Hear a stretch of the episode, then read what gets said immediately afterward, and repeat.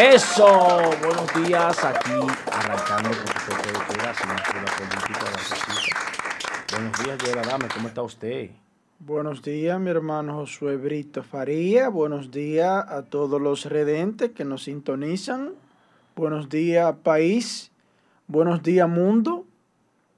Esta es asignatura política desde Santiago para el mundo. No, y nosotros asignatura tenemos- nosotros- política nosotros- que, nosotros se, ha, tenemos que ser, eh, se ha convertido en, tenemos que ser muy, muy en el pan de cada día de la República Dominicana y el mundo. Todo el que quiera estar actualizado, muy buenas personas. esperen la mañana para informarse. La verdad es que no quieren, la gente, la gente quiere este programa, ¿eh? Usted se ha ganado el cariño de la Se ha gente. convertido en, en el gusto popular. Usted es un referente. Súbalo, súbalo más. dele- el gusto allá. popular, ¿eh? allá, Y de una vez se activa Dolores Carmona. Buenos Dele- días desde Costa Rica, dice Carmona, ¿eh? Buenos Eh. días desde Costa Rica. Fue la primera en conectarse en el día de hoy, Carmona. Sí. ¿eh? Y aquí tenemos a Fior Mendoza. Buenos días para ti también. Valeria, buenos días, bendiciones. También tenemos a Jiménez. Buenos días, Alejandro Ventura. Marcos Santos desde New York o New Jersey. Expedito Rosario desde el Bronx. José Surrún desde New York. Omar Arias. Buenos días, hermano. Ray Sánchez. Pregúntele a José Buenos Surún- días, mi hermano, desde New York, nos dice Ah, Rey Sánchez. A José Surún, si es familia del presidente del Bienveni- colegio de abogados. Bienvenida, Graciano. Buenos días. Teo Regidor. Buenos días desde Cotuí. Octavio Álvarez. Buenos días, hermano. Un abrazo para eh, Expedito. Son gente buena. Alejandro Ventura. Son gente de uno. Rey Sánchez. Un abrazo, mi hermano. José Víctor Faría. Dígame. Yo voy a arrancar luego de su comentario ¿Qué es lo que usted trae hoy? con la mafia que se ha destapado en el gabinete social, en quédate en casa, en el plan fase, en la tarjeta solidaridad. Señores, esta vaina es por donde quiera que explota un escándalo Ustedes están haciendo mucha de denuncia. corrupción administrativa. Ustedes están haciendo mucha denuncia. ¿Eh? La gente no quiere Y eso, si señor. siguen destapando instituciones por instituciones, no va a quedar una. Una institución no va a quedar. Porque donde quiere todo bendito PLDista, maldito, tenían su mafia. encendido. tenían su mafia donde quiera. Pero vamos a dejar que Josué continúe en su asunto. Y yo entonces luego entro en materia. Mire, señores, eh, hay muchísimos temas, temas interesantes, donde la sociedad está en vilo. Eh, ayer dictaron un año de prisión a Downy Muñoz por violencia psicológica a su expareja. Eh, el periodista Daurin está pasando por un mal momento. Pero también hubo un abogado que se liquidó con dos millones. Se llevó dos millones, le dieron cuarto de la, de la, de la, del trabajo. Oyó su chelito, compró un boli. Él fue. A correr. Supuestamente Fueron los Lakers. cobró un dinero y todavía lo están esperando. Se llevó lo de lo del cliente. A correr los Lakers. Cobró los cuartos y se fue con todo. Señores, para nadie es un secreto que hay abogados que tumban y hay clientes que tumban abogados. Sí, pero a este lo, este lo tumbó. Se llevó los cuartos. Ese se fue adelante, ese- Wow, ese, pico adelante. Qué vivo ese hombre. Bueno. Vean bien a quién ustedes contratan, ya sea ingeniero, ya sea abogado, ya sea lo que sea, vaya a ver Ganaron el caso y como le dio un poder, le dieron los dos millones. El abogado hizo así. Vaya a, correr los Lakers. Vaya a ver a quién ustedes le dan poder. terrible. Lo barato sale caro a veces. Miren, también ayer se dio, estamos dándole cortito de algunas cosas interesantes que ocurrieron el día de ayer. Eh, cosas que, que uno se entera de gente cercana y eso. También ayer una comisión eh, muy amplia donde estaba Justo Guzmán, Samuel Brito, estaba Radamés Pinal Sasá, eh, Jonael Fernández, estaba Juan Gómez, eh, había muchísimos compañeros del PLD que estaban en esa actividad. Vamos a pedir a Angie que nos ponga el video, un video donde se pide el PLD en Santiago, pide que al Congreso se le ponga Ramón Monchi Rodríguez, que fue un PLDista que murió en la trinchera por el Partido de la Liberación Dominicana y dirigiendo una institución, la, Dirección General de Pasaportes. Entonces vamos a poner un poquito de esto para, para apoyar a, ese, a esa voz de esos muchachos y de esos políticos eh, de, de, mucho respeto en el PLD que están pidiendo que se le ponga el nombre de Ramón Monchi Rodríguez al Congreso del PLD. Vamos, vamos a darle un chin al video, Angie, para que la gente escuche lo que se planteó ahí en esa actividad. Y lo hará la institución de la compañera Lidia Peña, que para nosotros son con nosotros. Sasá, el extraordinario compañero de Franco, el compañero Samuel Brito, ofrecida el 27 de julio por el miembro del comité político y presidida y presidente del partido, ingeniero Juan Temito Montaz, donde informaba a la militancia del PLD sobre el próximo Congreso Ordinario del partido, a celebrarse del 4 de octubre al 15 de diciembre.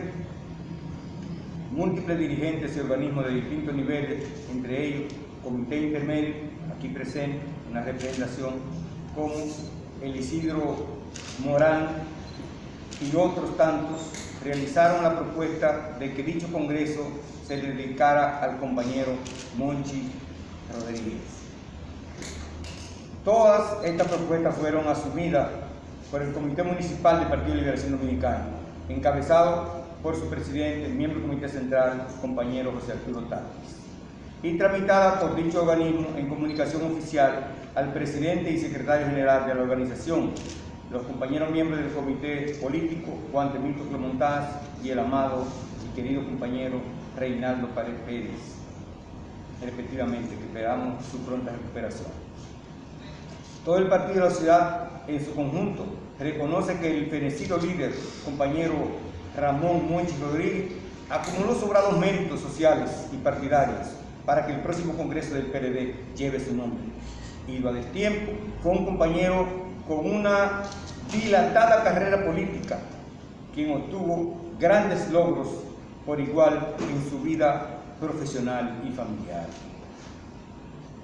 Monchi inició sus actividades sociales y políticas desde la izquierda dominicana y en los movimientos políticos de la época, lo cual fueron la antesala ascendente en el Partido de Liberación Dominicana.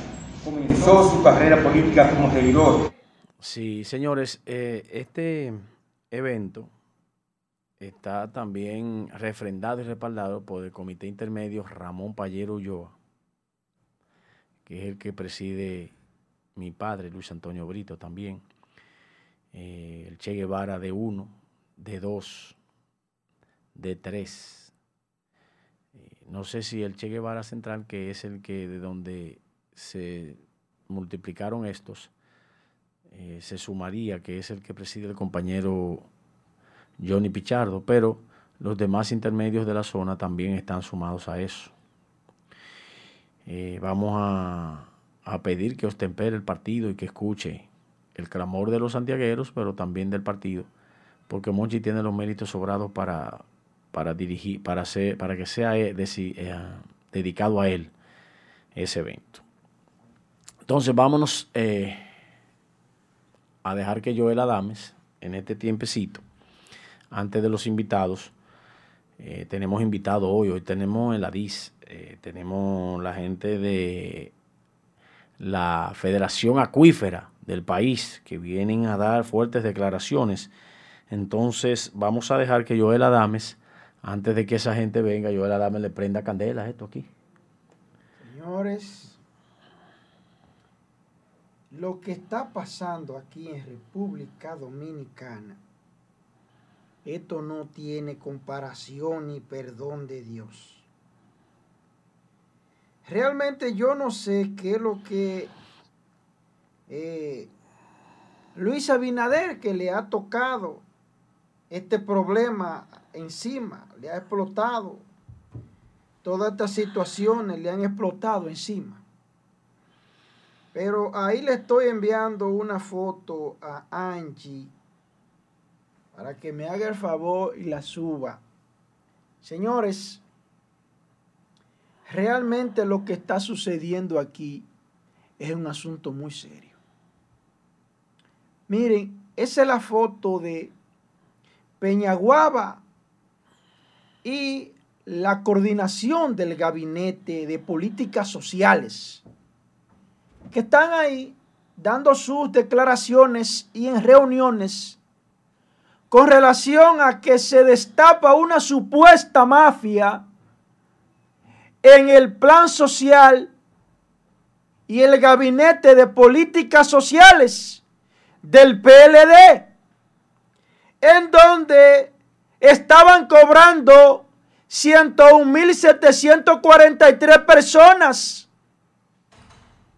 entre ellos muertos desde hace años, muertos cobrando, otros que estaban cobrando por clientelismo, por amiguismo, porque para nadie es un secreto, y era un secreto a voces, para nadie era un secreto, repito, y en los barrios era un secreto a voces. Déjame la foto, hágame el favor. Era un secreto a voces en los barrios de que cada peledeísta, dirigente peledeísta, colóqueme la foto, hágame el favor. Dirigentes peledeístas estaban dando la tarjetita a sus compañeritos y habían en casas dos miembros y tres cobrando porque ellos tenían un contacto con un amigo del PLD. Pero eso está claro. ¿Qué es lo que Marchena anda respondiendo? Responde a lo que tú hacías en el DICON. Charlatán. Eso es lo que tú tienes que responder. Porque es que tú estás respondiendo a lo que todo el mundo lo sabe aquí. Que la tarjeta se la dieron su gran mayoría a sus amiguitos del PLD. Y había que tener un contacto para que te la pudieran dar en la mayoría de los casos. Si tú tienes un amiguito del PLD, él te llena el formulario y al poco tiempo tiene tu tarjeta. Ese era el asunto, señores. El plan social, lo que están diciendo en el plan social es per cata minuta. Per cata minuta. Porque si ya hablamos que había más de 200 presos cobrando, muertos cobrando, personas designadas en instituciones que se enteraron que estaban porque Luis lo destituyó. ¿Y quién cobraba ese dinero de esos presos? ¿Quién cobraba el dinero de esos fallecidos que estaban cobrando? ¿Quién lo cobraba? ¿Quién lo introdujo? ¿Quién estaba cobrando ese dinero de personas que nunca se enteraron que estaban ahí? En esos puestos. ¿Quién los retiraba? Porque había alguien que los retiraba. ¿Alguien los retiraba? Denle seguimiento a ver si esos fondos todavía están ahí en el, en el cajero. Si están en esa cuenta todavía, no están porque alguien los retiraba. Y el que los retiraba no era Joel Adames, era un miembro del partido. Vamos a decir las cosas como son. Señores, lo que se está viendo aquí, esto no tiene perdón de Dios. Tiene que haber régimen de consecuencias, carajo. Pero ven acá, ¿y, ¿y qué, qué es lo que está pasando en este país? ¿Eh? ¿Pero qué es esto? Los muertos cobran, los presos cobran y no han salido de ahí ni nadie se lo lleva. Aquí tiene que haber alguien con un chucho. Sí, tiene que haber régimen de consecuencia. Si en este país se da el borrón y cuenta nueva, aquí va a haber mucha sangre. Aquí va a haber mucha sangre derramada si entran en borrón y cuenta nueva. Porque este país ya no aguanta más. Prepárense, señores, que por ahí viene alguna reforma fiscal bajando. Viene, eso es indiscutible. Por ahí viene una reforma fiscal del hoyo que dejaron estos bandidos. Pero partida desgraciado, ustedes se llevaron mil y pico de millones en la pandemia. Maldito. Se llevaron mil y pico. Carajo. 700 mil. Mil y pico de millones de dólares se llevaron estos ladrones para su casa en medio de la pandemia. Carajo, pero lo mucho Dios lo ve. Y como quiera siguen saliendo. Grande poder de Dios, pero ¿y, qué será lo que ha hecho la República Dominicana que está pagando con esta partida de azaroso político? Pero ¿y por qué que no mueren en un intercambio de disparos también? ¿Por qué es que la policía no intercambia disparos con un azaroso político ladrón? A ver si nos lo llevamos y salgamos de él. Dale para abajo también a ellos. Señor, por favor, calme sus Dale para abajo. Desde está pidiendo eso de Dale para abajo a los políticos ladrones. Dale para abajo también. Me da, un permiso. Delen. disculpen que le interrumpa, que lo metan preso si robó, pero así no, muertes. No, no. No, porque de una vez van como temito que le monta y le ponen aire bueno allá adentro. El político que robó, dale para abajo. ¡Fua! Para que el que esté al lado diga, pipo, coño. Le partí el pescuezo Deje de estar diciendo mala palabra. Usted vino, usted vino malcriado hoy. Óigame, que demasiado ya. Ya demasiado con estos políticos. Coño. ¿Eh? Wow.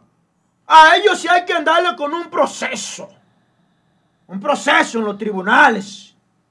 Y al ladrón de a pie, pim pam, de una vez partido.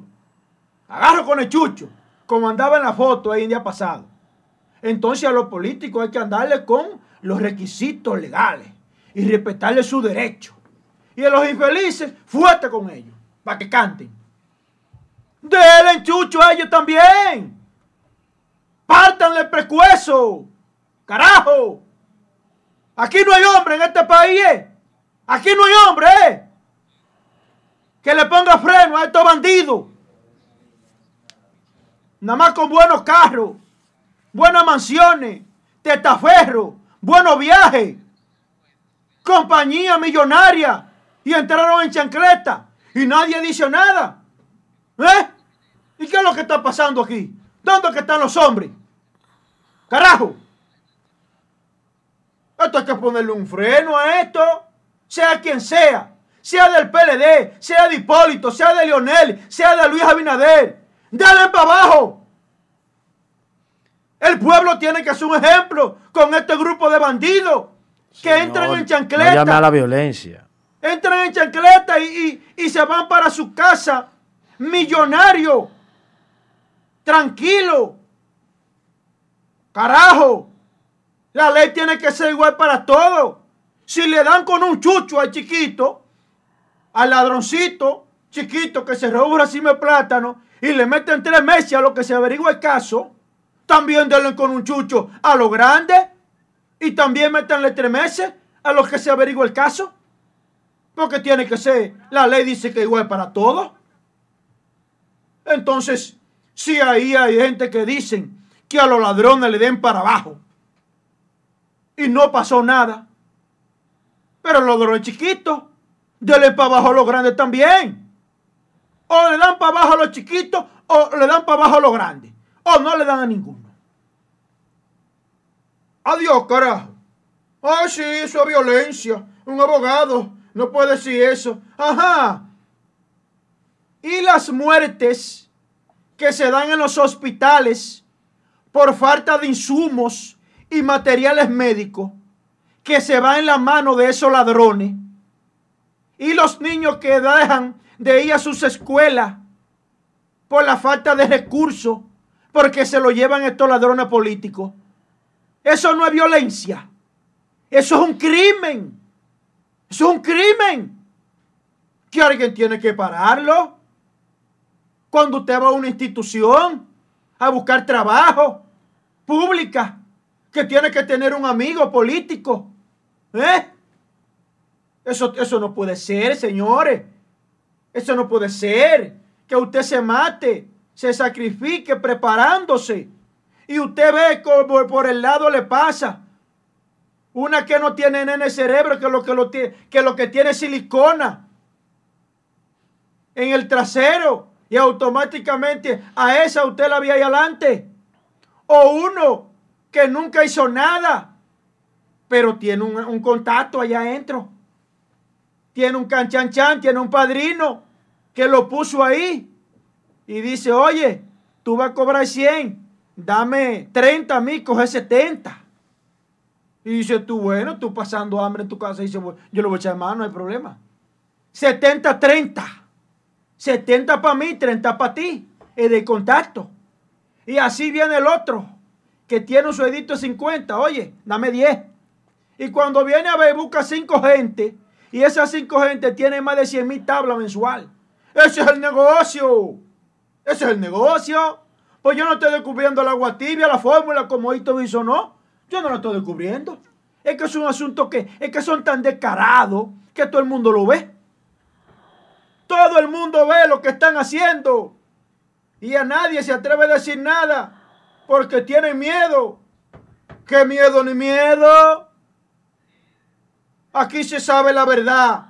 O se hunde este país, una de las dos, con lo que está pasando aquí y nadie dice nada.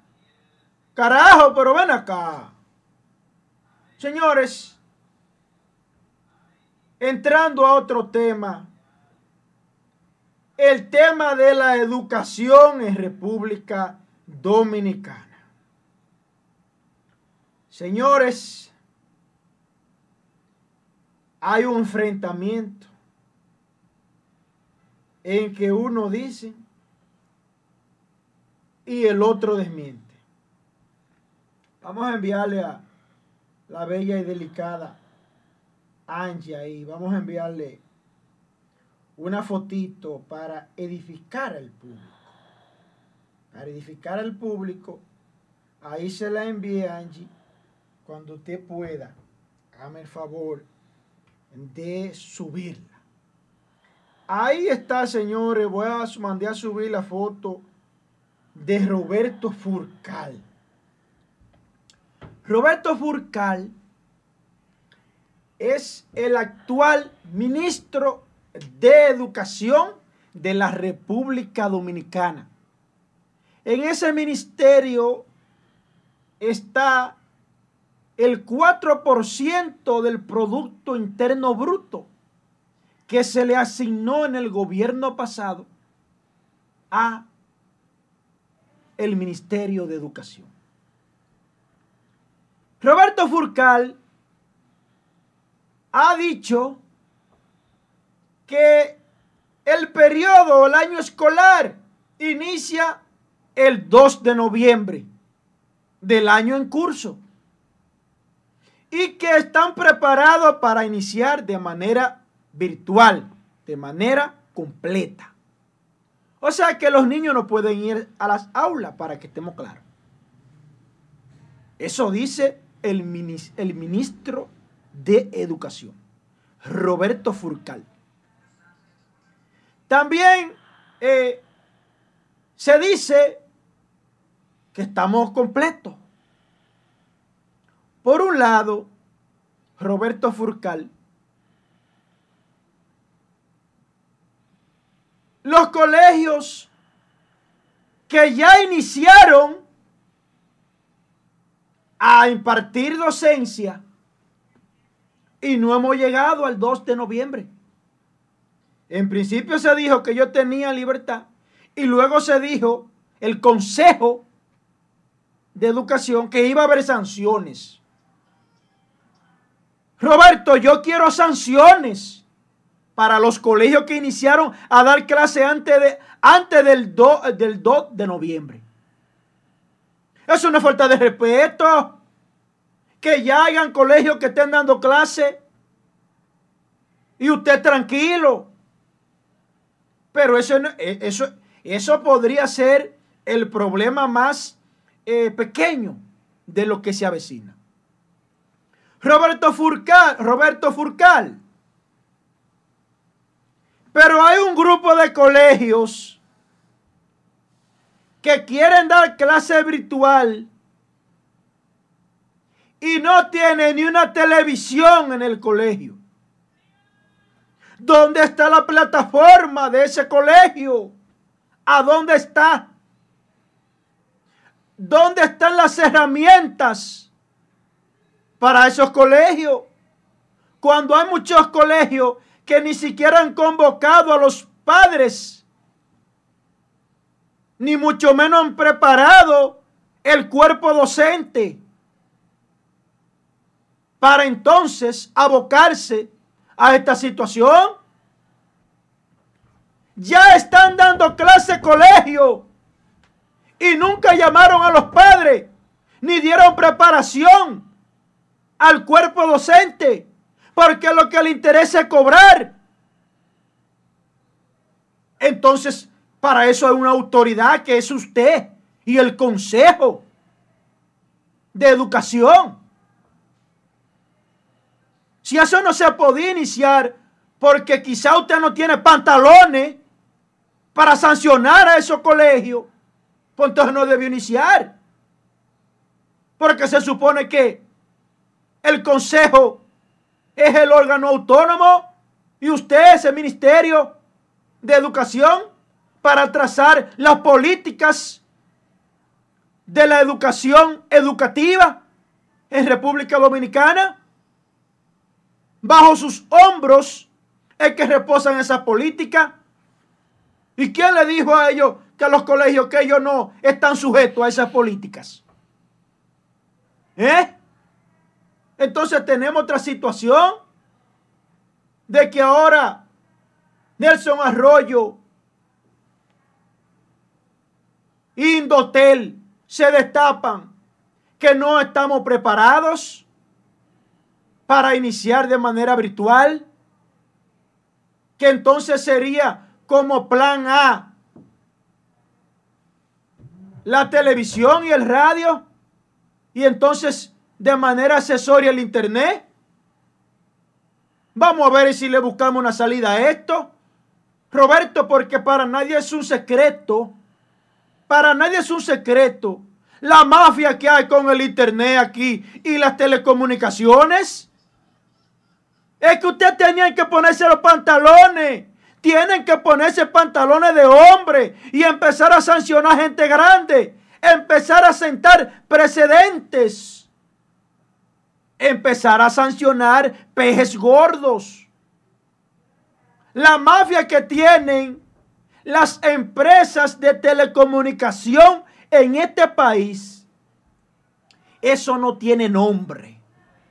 Te cobran un internet carísimo. La primera semana de prueba, ese internet a millón, volando por los aires. Y después que ellos la amarran con un contrato, eso es que está llamando, que el internet se cayó. ¿Y quién es que regula eso? ¿Para qué que está esa, esa institución funesta? El Indotel. Arroyo. Usted lo que tiene que hacer es empezar a sancionar empresas de telecomunicaciones, carajo. Y dejar de estar de payaso. Empieza a sancionar porque aquí para nadie es un secreto que es un robo lo que tienen. Un robo a mano armada, una estafa Y usted va allí, lo ponen a dar vuelta. Modifiquen ese estiércol llamado Indotel. Póngase los pantalones. Payaso. Es una rastrería que tienen. Usted pagando un internet carísimo y no le dan el servicio. Viene usted el minuto del mes siguiente, se lo roban. Se roban el minuto y te lo ponen para el mes siguiente, pero cobrándotelo. Cuando dice que te lo debe de poner para el mes siguiente, sin cobrártelo y sumarle ya el que viene al mes entrante. Ah, no. Si te sobran 300 minutos, si te sobran 300 minutos, así no se puede. Vamos a ser responsables que el tema de la educación, señores, en este país, en el mundo, es un tema similar al de la salud. Aunque con la salud no tiene comparación con nadie. Pero el tema de la educación es un tema de suma importancia para el desarrollo de los países. Y esta gente está en un límite directo. Sanciones, arroyo. Pónganse los pantalones. Los que no se pusieron los perversos que estaban ahí en ese puesto antes. Póngaselo usted, carajo. Y empiece a sentar precedentes, como dije hace un ratito, a mandar sanciones ejemplares contra Orange, contra Viva, contra, uh, contra Claro, ese claro no sirve desde que Carlos Slim cogió esa vaina. Eso no sirve. Y todo el mundo tranquilo. En el gobierno pasado le, aplaudieron toda esa rastrería. ¿Para qué? Para que no le denunciaran el fraude que tenían en las elecciones pasadas. Esto tiene que ponérsele un stop, carajo. En este país no hay hombre. Dígame si no hay hombre que nos tiremos, aunque sea 100 o 200 hombres como yo. Esto tiene que cambiar. Donde quiere un robo. El robo en este país es la regla. Y el ser serio es la excepción. Óigame bien, en un país que el robo y el saqueo y la impunidad es la regla. Y el trancar a los ladrones es la excepción. Oigan qué país tenemos. Oigan qué país. El robo, el saqueo, la impunidad, el despilparro. Esa es la regla en este país. En los gobiernos de este país. Y el ser serio y honesto. Entonces esa es la, la sección. Rompan fili que vive jefe. Josué. Dígame, hermano Joel. Usted está, hoy vino revolteado. ¿Qué fue lo que usted le dieron? Adiós, Josué, pero es que esto no. Uh, tú sabes mejor que nadie lo que hay. Tú conoces porque todo el tiempo tú estuviste callado. ¿Eh? Calladito estuviste todo el tiempo tranquilo, ahí no pasó nada. ¿A dónde? No, Joel, mira, yo creo que es necesario que las autoridades se tomen su tiempo. No a la larga, porque decir que lo deja a la larga que no hagan nada. Que se tomen su tiempo para hacer una investigación sólida, ¿verdad? Encontrar cuáles fueron los que cometieron dolo en las instituciones públicas entonces, con las pruebas, hacer todo el expertise legalmente, que es subsiguiente a encontrar esas pruebas, con los departamentos adecuados para instrumentar un expediente que sea sólido, para que cuando lo sometan, trancarlo solo sea cuestión de tiempo, o sea, de una audiencia, dos audiencias, su apeló, la cosa irrevocablemente jugada y preso. Y que todos los bienes que haya sustraído le sean quitados. Estamos totalmente de acuerdo con esa normativa. Y esa normativa debe regirse de arriba abajo y para siempre. Óigame, Luis Abinader está muy flojo con estos, con estos bandidos. Está muy flojo. Luis Abinader, tú estás muy flojo con estos delincuentes. Te estoy viendo muy flojo. Te estoy viendo con, uno, con unos pantaloncitos cortos. Nada más figureando. Esto no se trata de figureo. Esto se trata de sancionar personas. Deje los paños tibios, Luis Abinader. Y póngase los pantalones. Que lo estoy notando muy flojo. Y esto se necesita de gente que tengan dos, dos coscos. Y empezar a dar sanciones ejemplares. Si Luis Abinader no se pone los pantalones en este país, el pueblo se va a tirar a la calle. Yo soy uno de los, de los que me voy a tirar. Usted lo sabe, Josué. Que Luis está tratando los compañeros tibios a ustedes. Carajo. Wow. Señores, eh, eh, estamos lamentando que. Conchale, qué cosa. ¿Qué pasó? Eh, Dios mío. eh, acaba de fallecer Méndez. Méndez, no me diga una cosa Wow, pasa su alma, su esposa, sus hijos, su familia. Ay, Méndez, un, un oficial muy bueno, de mucho respeto. Súbame la foto de Méndez, por favor. Angie, por favor, eh, pon la foto del comandante Ay, Méndez. Dios mío, santo. Un muchacho joven con toda una vida por delante, con una... ¡Wow! Señor, por eso es que hay que obrar bien, estar en paz con Dios, porque uno no sabe cuándo se va. Mire, ese muchacho tenía todo el poder del mundo, Señores, se acá, acaba de el fallecer un mundo por amigo delante, mío. el mundo por delante. señores. Méndez estaba ahí en la carcelita del Palacio de Justicia, donde yo lo conocí, y era un hombre realmente que eso daba gusto tratarlo. No Sí, porque sí, todo el que sí. se muere No, es no, bueno. no, no, no, ese muchacho. También estrella, conocí a su pareja, muy amiga mía, la licenciada. Sí. Wow, murió. del- ¿Era el COVID que él tenía? Sí, murió. Él tenía el COVID. Por favor, que nos confirmen los familiares de Méndez, a su esposa, si está viendo el programa, a mi amiga, la licenciada, la licenciada Ja- Ja- Javiela, que hágame el favor de, de ver si no, no, no, no da algunos datos de la licenciada Wow, la lic- Javier, de la licenciada Javier la licenciada Rosario. Augusta Javier. Augusta Javier Augusta Rosario. Javier, sí. Esa es la esposa de él, muy amiga Bien. mía, Augusta. Desde aquí mi más sentido pésame Sentido para pésame ti, para- para colega y hermana Wow.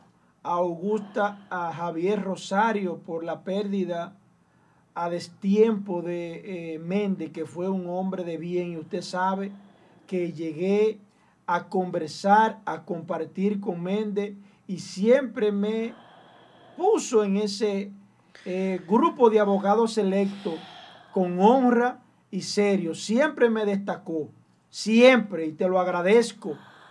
En paz, que Pasa su tu alma resto. y conchale, qué pena. Lamentamos la y pérdida de, fortaleza de para sus ese joven valioso. Siempre agradezco. Se nos fue. Josué, siempre agradezco la distinción de Méndez en el, pon- el ponerme en el grupo de abogados honestos. Siempre me destacó, siempre me lo dijo. Mira, como está esto, no se puede confiar casi en nadie, pero yo te destaco entre los pocos abogados serios. Eso yo lo tengo siempre y me quedará siempre. Tenemos, Méndez. tenemos a- al ingeniero José Alberto Infante. Eh, tenemos ya al ingeniero José Alberto Infante con nosotros. Sí, eh, José Alberto Infante, el presidente de ADIS, eh, tiene fuertes declaraciones aquí en asignatura política. Eh, va a trabajar y a darnos las informaciones necesarias de, de esta situación por la que están pasando los acuíferos que le modificaron una ley para beneficiar a un político con muchas condiciones, pero que esto le ha causado un grave problema. Entonces tenemos al presidente de ADIS, al ingeniero José Alberto Infante, presidente de esa asociación. Vamos a, preguntarle para que nos diga qué es lo que está pasando y cuáles son los planes de esa eh, federación con relación a, esa asociación, con relación a esa designación que se ha hecho en violentando las leyes de INAPA. Buenos días, eh, don José. ¿Cómo está usted? Muy bien, gracias a Dios. ¿Me escucha? Sí, le estamos escuchando, sí. Sí. No, eh, perdóneme, yo me adelanté porque se supone que nosotros comenzamos a las 9 y 40. Es con relación a la Asociación Dominicana de Ingeniería Sanitaria. Sí, sí, sí, exactamente. Con relación al, tema, al tema de que, de que le modificaron una ley a ustedes y le metieron ahí a, a un funcionario en el INAPA. No me escucha. No, ahora no le escuché. No me escuchó. Bien, mire, eh, nosotros habíamos pautado la, entrevista para ustedes a las, a las 8.30 de la mañana, que es donde acostumbramos, y siempre comenzamos con una... Le pedimos al, al entrevistado que nos autorice poner en streaming esta entrevista y que nos ceda los derechos porque en el caso de que eso se va a mantener para la posteridad, va a haber eh, millones de personas la entrevista y entonces se queda en la, nuestra plataforma. ¿Usted autoriza que mantengamos la entrevista en nuestra plataforma? Él no está escuchando. Vamos a, vamos a bajar, Angie, y nos eh, quedamos eh, entonces en el programa. Y, hasta y, ahí, y ahí, usted me escucha, ahora sí le escucho. ¿Usted me escucha ahí? Sí, perfectamente, ahora sí. ¿Me está escuchando? Ahora sí. Bien. Es para, para pedirle la autorización a usted de que la entrevista se quede en streaming en nuestra plataforma, que se queda para la posteridad. Entonces, usted tiene que autorizarnos para que pueda eh, ser viral su entrevista. Y si no hay pena, tranquilo. Eh, perfecto. Entonces, eh, don José, Cuéntenos con relación a la, asociación, qué es lo que está pasando, qué es lo que ustedes entienden como asociación y cuáles son las demandas que ustedes tienen. Sí, antes que nada, la Asociación Dominicana de Ingeniería Sanitaria no es una, un gremio. Eh, somos una asociación sin fines de lucro. Somos la filial dominicana de la Asociación Interamericana de Ingeniería Sanitaria. Es una entidad de más de 70 años. Y nosotros como tal estamos incorporados desde hace más de 40 años y nuestros miembros son todos eh, profesionales de la ingeniería sanitaria. Y nuestras inquietudes son eh, dirigidas básicamente a tratar de que en lugar de modificar una ley para arreglar un artículo, se modifique o se introduzca la nueva ley del sector agua potable y saneamiento que cursa en las cámaras legislativas desde más de 20 años, a decir verdad, 24 años, que nosotros eh, como asociación hemos participado desde el principio en eh, su implementación, para que en lugar de estar eh, tratando de modificar un artículo, se llegue al consenso de la ley completa. ¿Por qué no aprovechar esta magnífica oportunidad que nos brinda, em, digamos, ese interés que, tiene el, que tienen las cámaras para realmente adecuar y modificar la ley de agua potable y saneamiento, que introduzca, entre otros conceptos, un organismo rector de agua potable, un organismo eh, regulador de agua potable y convierta lo que es el INAPA, las CORAS, en entes que más que um, reguladores o más que eh, conceptualizadores de proyectos sean operadores de sistemas, donde operen adecuadamente todos los sistemas y así haya una concentración de esfuerzos hacia la operación, hacia el mantenimiento, que es lo que realmente hoy por hoy República Dominicana adolece, porque nadie en ninguna parte del país confía en el agua potable o en el agua supuestamente potable que nos llega a las casas. Entonces hay que buscar la manera de que las entidades se interesen propiamente en la operación, en la regulación y en el mantenimiento para que el agua que nos lleve sea de calidad, sea en suficiente cantidad continua y que tengamos confianza en el servicio. Inclusive que para edificaciones de menos de tres niveles tengamos presión suficiente para nosotros poder satisfacer la demanda. Porque para nadie es un secreto que a la República Dominicana en la mayor parte de los sistemas se sirve muchísimo más agua que la que se necesita, como es el caso de la ciudad de Santo Domingo, donde ingresa más del doble de lo que se necesita porque la mitad del agua es precisamente de desperdicios. Y esa es nuestra idea. Nosotros no tenemos nada en contra de ninguna institución, nada en contra de ninguna persona en particular, sino lo que intentamos es buscar un consenso para ver si aprobamos la ley APS. No importa si se hace alguna modificación, porque tenemos 24 años eh, tratando de, de, de, adecuarla. No importa, pero sí que por lo menos se le preste la atención debida. Y yo creo que esta es la mejor oportunidad que tienen las cámaras legislativas, que tiene el Estado como tal, de modificar la ley y de llegar a puntos de consenso para que nuestro sector finalmente pueda brindar un servicio de calidad que tanto necesita la población dominicana. Bien, eh, eh, José, una cosa. Es decir, que esta ley que reposa en el Congreso de más de 20 años se le da de lado y no hay interés de conocerla, pero la designación de un funcionario mueve rápidamente el Congreso y en un día lo zancochan y se resuelve el problema. Pero el problema real del agua, que sin lugar a dudas es el más valioso tesoro que tiene la humanidad, porque sin agua no puede vivir ningún ser vivo. O sea que el agua es tan importante que es imprescindible para la vida.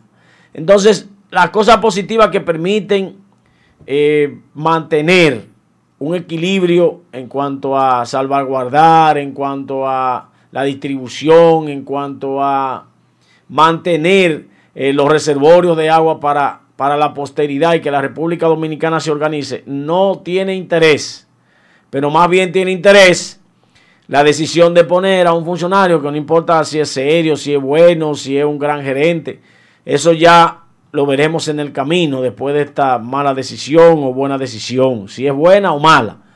Pero mientras tanto reposa esa ley ahí y ustedes que son una asociación sin fines de lucro que luchan por porque ese eh, de verdad artículo que el mundo necesita para vivir lo salvaguardemos, no le hacen caso.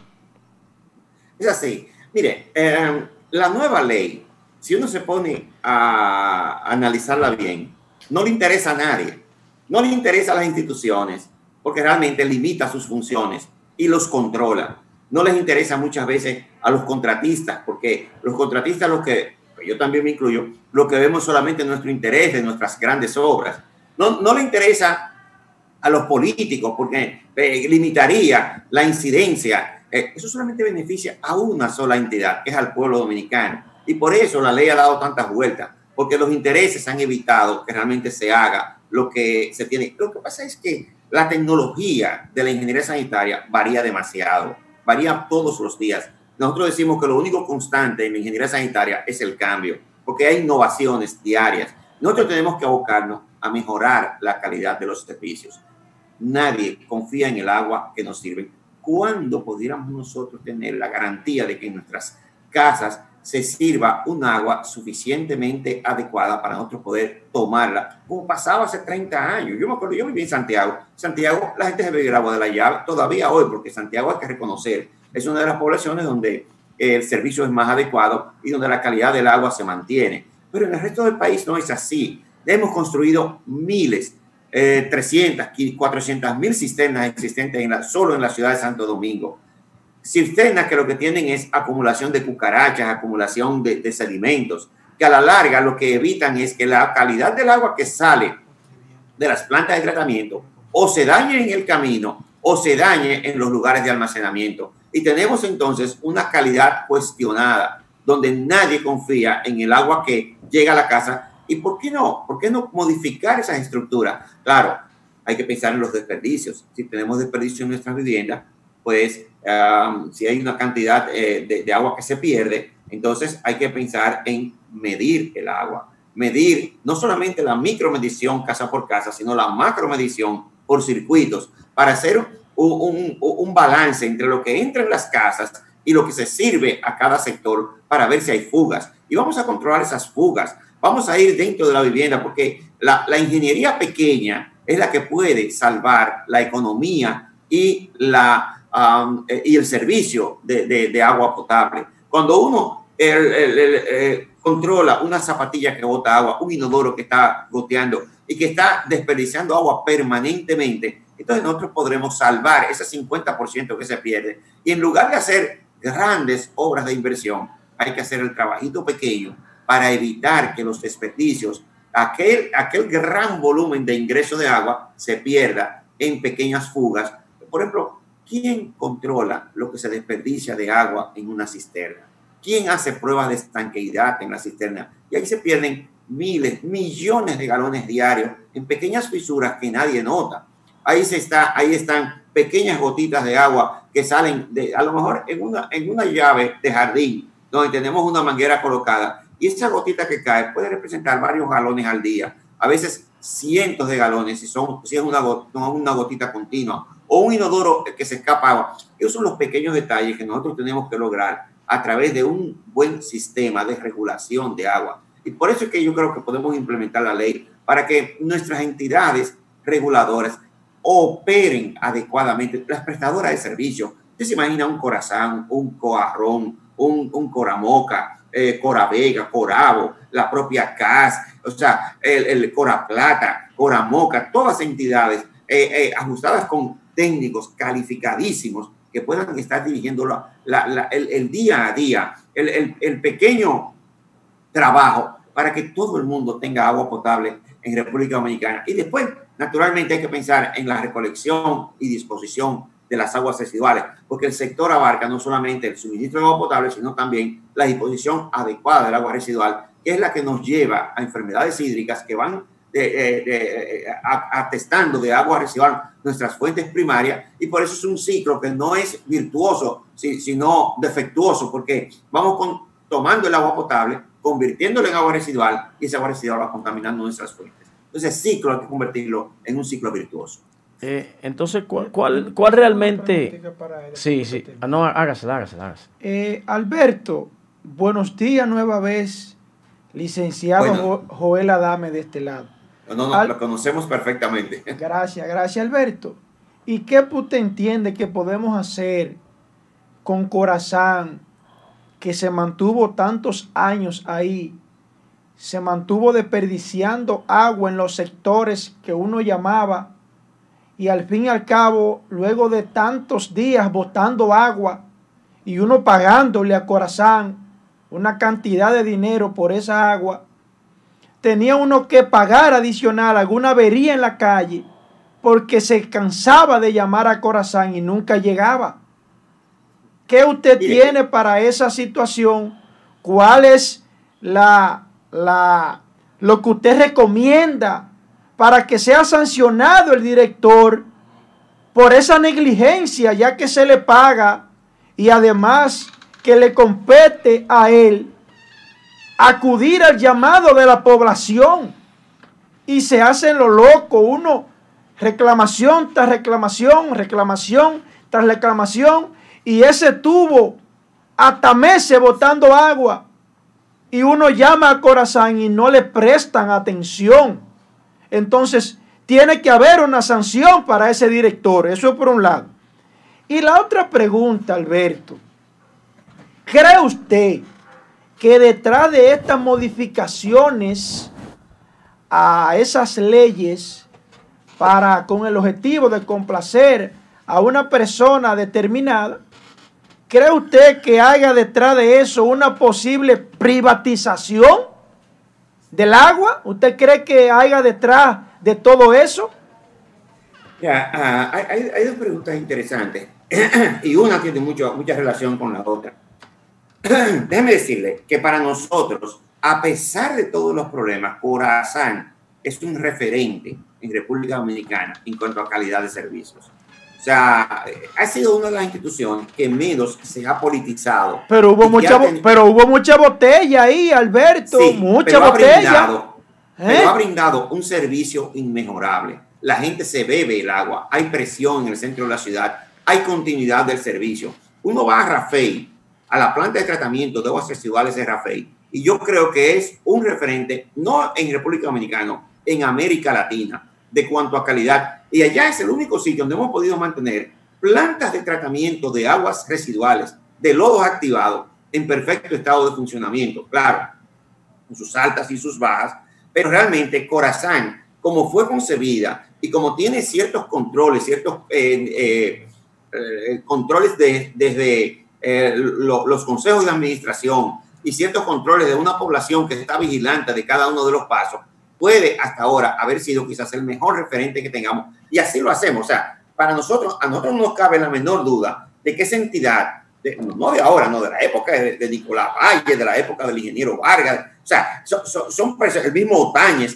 eh, eh, hizo, hizo buenos trabajos. Y hasta el, eh, y, la o sea, ha, habido una continuidad de, de, de, técnicos, que, de técnicos muy calificados que han mantenido dentro de la institución y han mantenido realmente una calidad de servicio muy buena. Pero yo no dudo de que por los motivos que antes hemos dicho, de que cada director tiene que, que ocuparse de las políticas, de la fiscalización, de la calidad del servicio, de las redes, de los contratos, que es donde más ellos se enfocan, más que en el trabajito pequeño, pero también en las fugas, también. Entonces, eso evita que, no, que, que, que esa disgregación de recursos evita que se concentren en lo que más tienen que, que concentrarse, que es en la operación, el mantenimiento, la calidad del servicio, la continuidad, evitar los desperdicios, que muchas veces tenemos tantas cosas encima que no hacemos que la entidad sea una entidad básicamente operadora. Y por eso que nosotros vamos a tener que, que tratar de modelar la ley y de hacer que la ley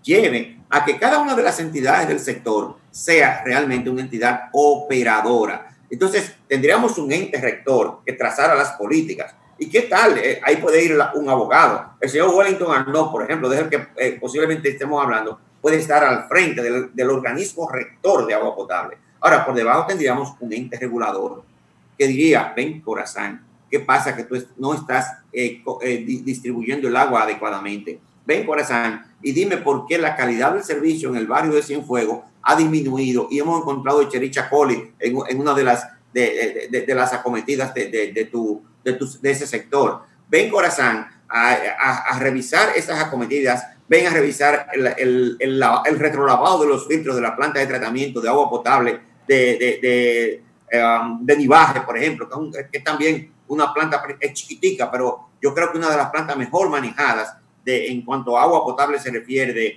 de filtros rápidos, fabulosa. O habría, habría que irse a la Noriega, habría que irse, bueno, son tantos, tantos eh, pequeños sistemas, o ir a los pozos de Jacagua, o sea, hay que tener en, en, Santiago una visión de conjunto, pero esa visión debe concentrarse en los términos de operación y de mantenimiento del sistema. Y por eso es que muchas veces la ley, la ley no eh, eh, eh es necesario implementarla para que cada institución se ocupe de, de, de, sus, de sus programas. Perdón, eh.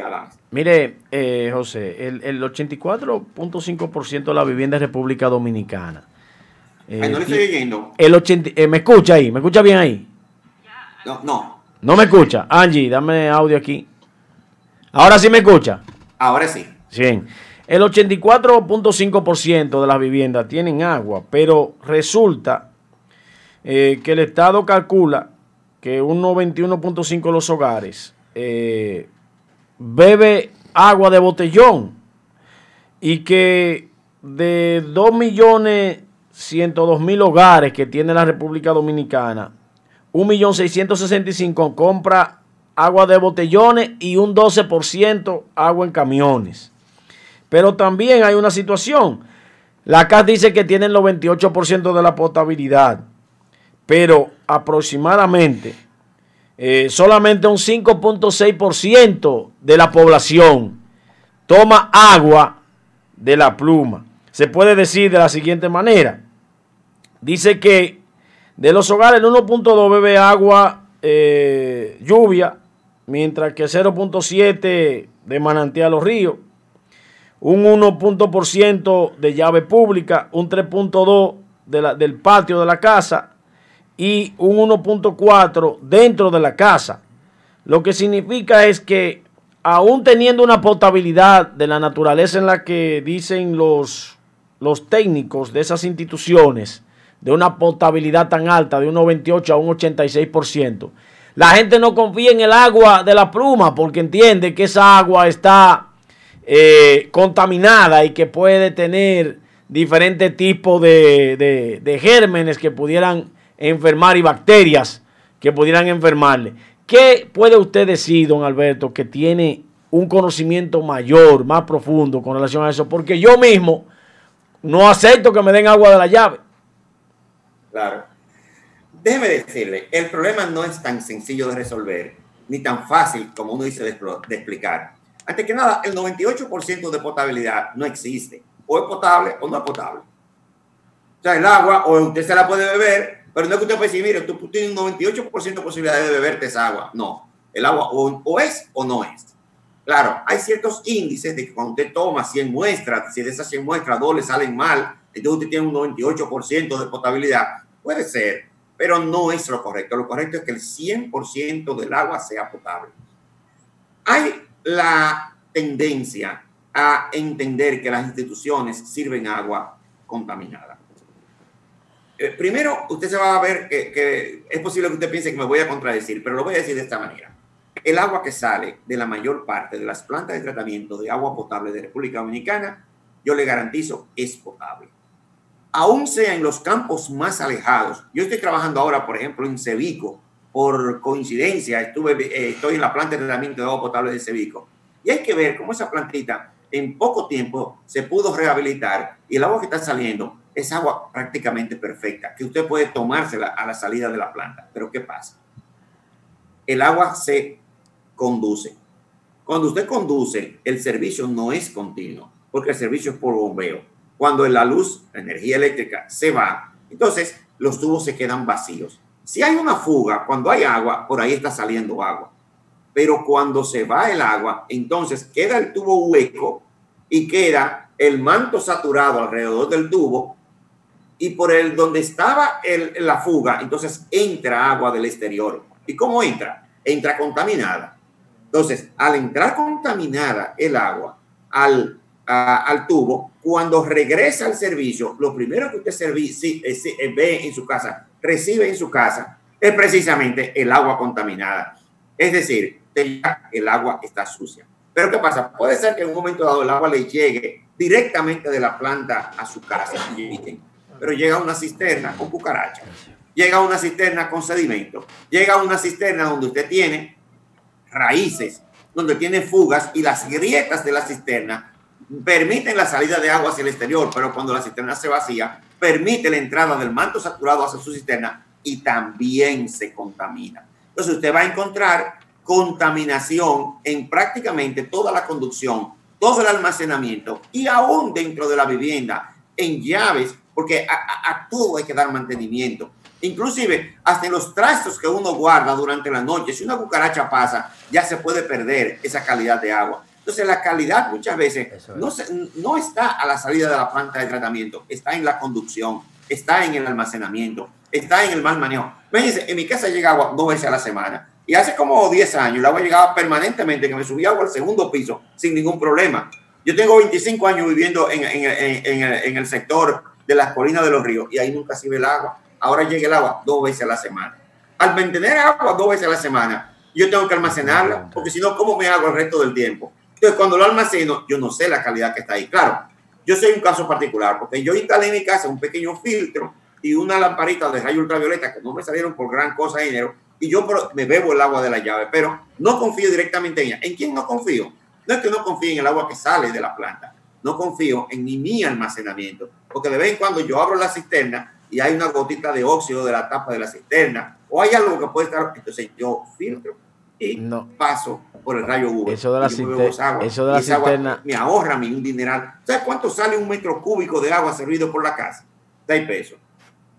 Pero ¿cuánto sale un metro cúbico de agua en botellita? Mire, cada botellita lo menos que vale son 10 pesos. Y una botellita de agua en 10 y un trae medio litro. Un metro cúbico tiene dos mil litros. A 10 pesos son 20 mil pesos. si usted compara, la CAS te vende el agua a 6 pesos el metro cúbico con una aceptable calidad y la botellita te la venden a 20 mil y muchas veces no se sabe porque el transporte, el, el sol que le da y que emite el particulado en los plásticos, la, la calidad del embotellamiento no es tan perfecta. Entonces hay que comparar a cómo es el precio. De 6 pesos a 20 mil, usted encuentra una diferencia enorme en el costo. Ah, pero es un negociazo. Claro, es Ay, un super negocio. bueno. Pero ¿qué pasa?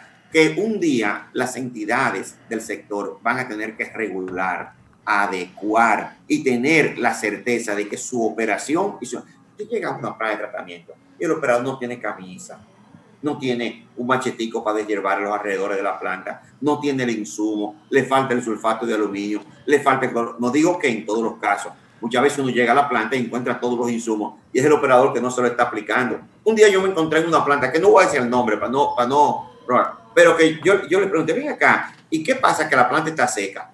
Dice el operador, adiós ingeniero, eh, lo que pasa es que yo tengo un bypass y yo mando el agua directa a la población. Digo, pero ¿por qué no la pasa por la planta? Digo, no, no, yo se la arreglo ahora mismo. ¿Sabes lo que hizo? Abrió la llave y puso a trabajar su planta normalmente. Digo yo, pero ¿y por qué usted no tiene la planta eh, en funcionamiento? Dice, ah, ingeniero, porque que si le tiro el agua a los filtros tengo que limpiarlo todos los días. Ay, qué abusador. Y eso me pasó a mí, que un Ay, día estaba yo eh, asesorando una gente de, de- de- de- de- de una universidad extranjera que estaban haciendo una, una tesis, eh, eran médicos eh, en esa comunidad, y eran médicos que estaban haciendo un análisis de por qué la altísima incidencia de enfermedades de transmisión hídrica en esa comunidad. Y de- Ellos no se explicaban el por qué. Y cuando fueron a la planta entendieron de una vez el por qué había tanta enfermedad hídrica. Y eso pasa en República Dominicana. Entonces le echan la culpa al funcionario y ese bandido empleado que está ahí para, para hacer un trabajo de sinvergüenza para no limpiar los filtros, entonces hace esa rastrería. Eh, Con eso me topé yo. Pe- Pedro Javier le tiene una pregunta. Sí, señor. Eh, don Alberto, buenos días. Buenos días. Le quería preguntar, porque usted dijo algo muy importante y que, bueno, en todo lo que usted comentó yo le doy la razón. Del agua, que, que es potable o no es potable y que sale desde los acueductos potables, pero en el, con los conductos, una cucaracha, lo que sea, le quita la potabilidad o el 100% de la potabilidad. Yo estoy de acuerdo con usted, pero usted puso un ejemplo de que en su casa llegaba el agua todos los días, ahora llega dos veces a la semana. Y es precisamente la pregunta que le tenía. Porque en un país subdesarrollado el agua, como mineral, como subsistencia, porque el ser humano vive con lo que... ah, Yo vivo sin luz, pero sin agua no. Como dominicano, aquí en Santiago de los Caballeros, Gurabo tiene una problemática, yo no soy gurabero, Gurabo tiene una problemática de que en una gran parte de, ese sector tan grande no llegue el agua. En los pepines que tenga un familiar, una vez a la semana o dos veces a la semana es que llegue el agua. En Tierra Alta hay un lugar eh, por la calle 11 que no sube el agua, que hay que estar comprando camiones. Entonces, ¿a qué usted cree o que se deba a esta causa? Le digo por qué.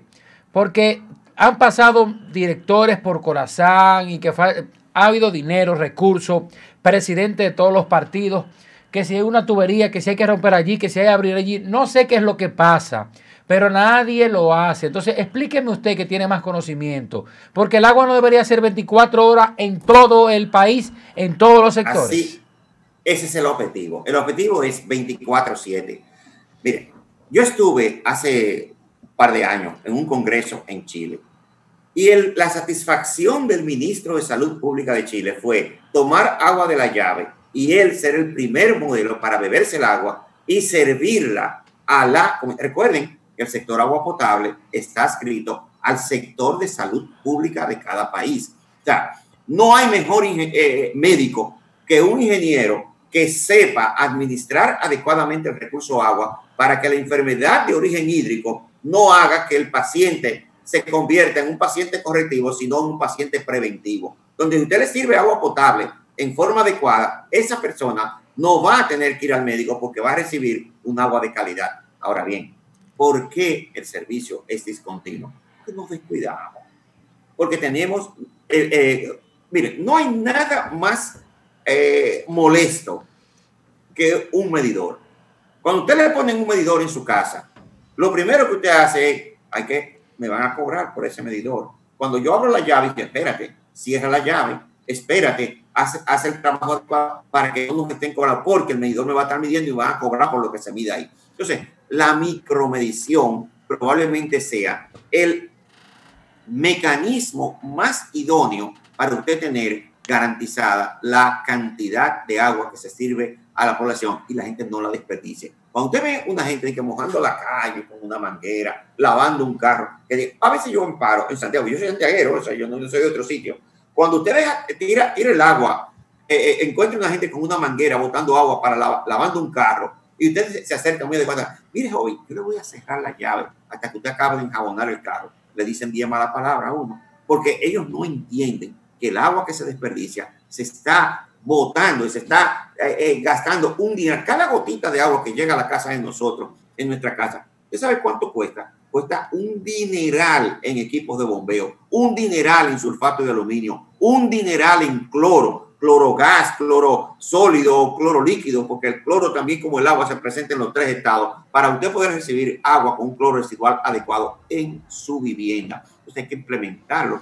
Y eso es lo que pasa, que muchas veces los directores están atentos a los contratos, están atentos a la macropolítica, están atentos a la política general y no están atentos al trabajo de día a día. Y por eso es que nosotros queríamos, quisiéramos transformar la ley de agua potable para que los prestadores de servicios sean precisamente eso. O sea, que el servicio... Prestadores de. Ahora, ellos van a estar solos, no va a haber un ente regulador. El ente regulador le va a estar tomando muestras todos los días para ver si la calidad de agua que está sirviendo es la apropiada.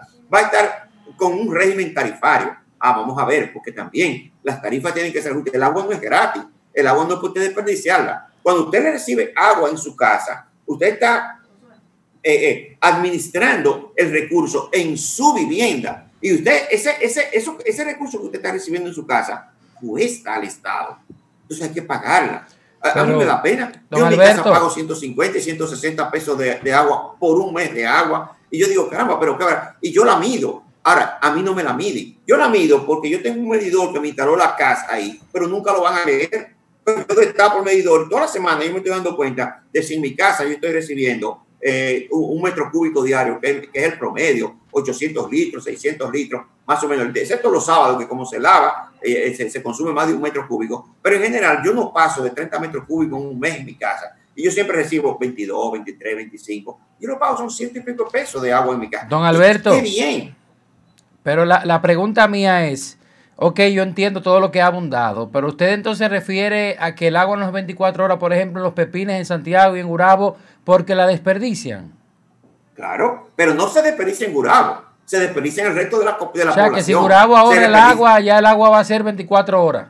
Claro, si no, miren, si se desperdicia, si, se evitan los desperdicios de agua, eh, eh, en Corazán ingresa agua suficiente para que toda la población tenga agua permanentemente.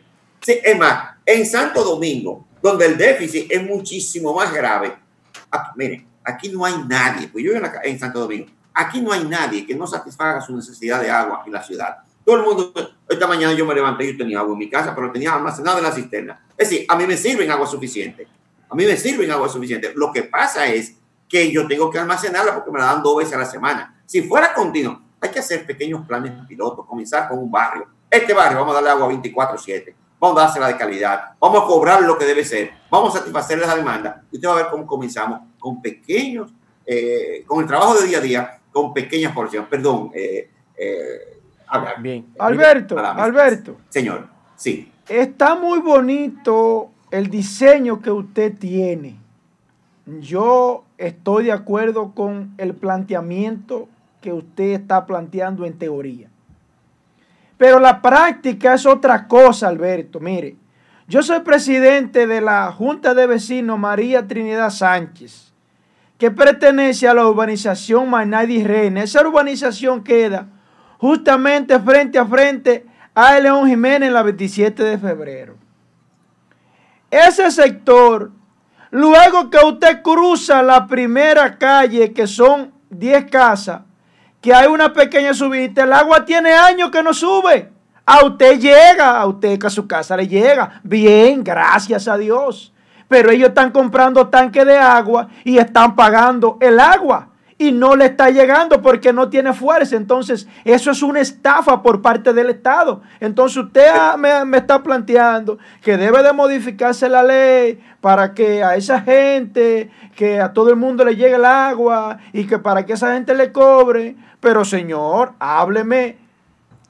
Ellos están comprando tanques de agua. Dígame cuál es la fórmula, cuál es el contacto que yo tengo que tener en el partido para que a ellos les llegue el agua.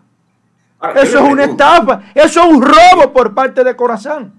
Yo le pregunto, ellos están comprando tanque de agua, ¿de dónde viene esa agua?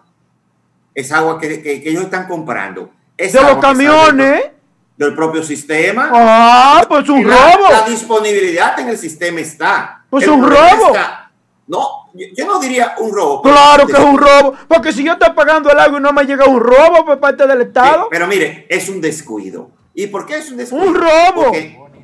Porque, no ha habido un, una sistematización para controlar presiones, distribución de caudales, porque los directores no están pensando en eso. Están pensando en los grandes contratos, en las grandes inversiones en los grandes tanques, como aquí. Esa, vaina es un robo. Está planteando esa vaina, esa vaina es un robo que tiene corazón de hace años. Don Alberto, bueno, usted sabía. Pero vamos a ver cómo nosotros podemos lograr administrar mejor los recursos para que el agua llegue a todos los barrios y en forma permanente. Hay que pensar que eso no se va a lograr de la noche a la mañana. Eso puede tomar cuatro, seis, diez años. Yo no sé cuánto pero hay que ir pensando en la dirección correcta. Y la mejor dirección va a ser aquella en que nosotros podamos integrar en áreas pequeñas la ciudad, no solo de Santiago, San Francisco de Macorís, de La Vega, de todas las ciudades, para nosotros poder lograr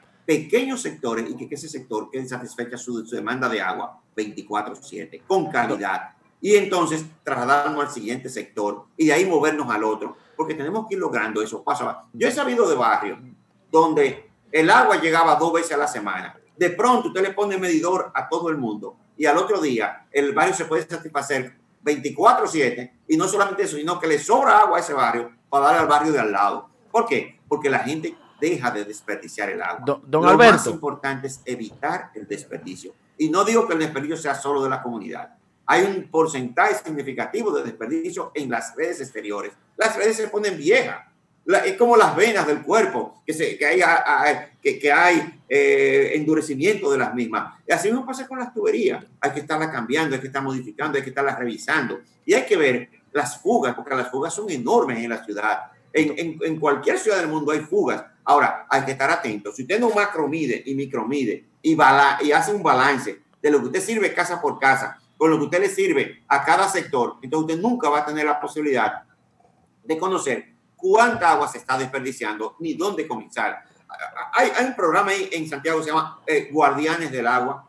Yo, yo soy, eh, mire, yo doy clases en la, en la, en la universidad y yo llevo los estudiantes y, y la, la, satisfacción más bonita mía es llevarlo a conocer los planes de Corazán, pero no los planes de Corazán de ahora, no, de hace 20, de hace 30 años. Porque Corazán es una institución que se ha mantenido en el tiempo y que hay que ver cómo su consejo de administración ha mantenido ciertas políticas para poder llevar esto a, cabo y se ha podido Pero claro, nuestros directores han tenido errores, han tenido fallas y muchas veces se piensa en el bien particular, no en el bien general. No tenemos que pensar en toda la población. Y es cierto, hay poblaciones que no están recibiendo el agua, pero si hiciéramos el trabajo pequeño, esas poblaciones comenzarían a recibir agua adecuadamente. Por eso yo le, yo le, exhorto, en la medida de lo, de lo posible, a que nosotros comencemos a manejar, a pensar, a, a inducir hacia los cambios pertinentes. Y no es que no haya que hacer obras nuevas, pero hay que hacer las obras nuevas más apropiadas, consensuadas y sobre todo técnicamente avaladas, con la, tratando de buscar la mayor eficiencia de la distribución del servicio. Y desgraciadamente, aunque querramos o no, hay que medir el agua. Don Alberto. hay que poner un medidor a cada santiaguero y hay que poner un medidor a cada persona de la Para darle un dato, don Alberto. Santo Domingo. Don Alberto. Para concluir, mire, yo siempre hago mi tarea cuando tengo un invitado y más una persona con tantas luces como usted. Y le voy a dejar en la siguiente cifra. Le van a entregar para el presupuesto de este año a las acuíferas, que son nueve, 16 mil millones de pesos. Ay, llévatelo, no, no. Pero no. aparte de eso, Ay, no. por el COVID, le Ay, están no. asignando Llévatelo, 4.689 no. adicionales. Llévatelo. Con todos esos cuartos se puede resolver ese Llévatelo. problema y orientar a la población. Ay, llévatelo. Muchísimas gracias. much-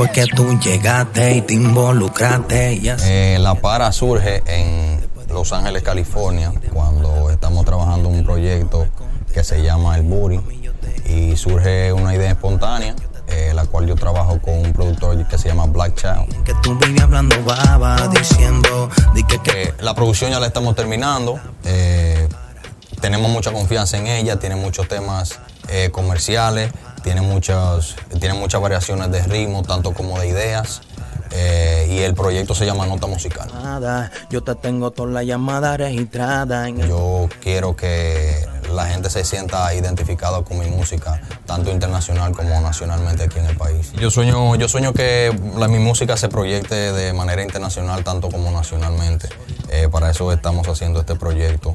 Y como dije, cada sencillo tiene una particularidad eh, eh, diferente y tienen ritmos diferentes y, y temáticas diferentes. Tú a las horas no contestas la llamada, métete por tu lujo, tu foco. Yo me voy pa' la calle a fumar y a beber con el coro y tres un Mercedes Benz. Yo estoy que a mí la nota no me deja ver, pero yo sé que tú vas a querer volver. Yo me voy pa' la calle. Todas las composiciones de, de mi álbum, tanto como la de mi álbum, con todo lo que yo creo, siempre ha sido mi composición. Yo soy una persona muy espontánea, so, a veces yo creo las cosas eh, de la nada, puede ser, a veces eh, creo cosas de situaciones, creo cosas eh, diferentes. Yo me decido a, a en realidad hacer la música urbana y a cantar música urbana después de muchos años tratando de producir en dicho movimiento o dicha línea. Tres cosas que no le pueden faltar a un artista urbano son humildad, respeto y integridad. Mami, yo te he hecho tu millón de llamadas. Yo te tengo todas las llamadas. Nosotros esperamos que, que este proyecto de nota musical y que todo esto que estamos haciendo de la mano de Easy Records sea del agrado de todo el mundo.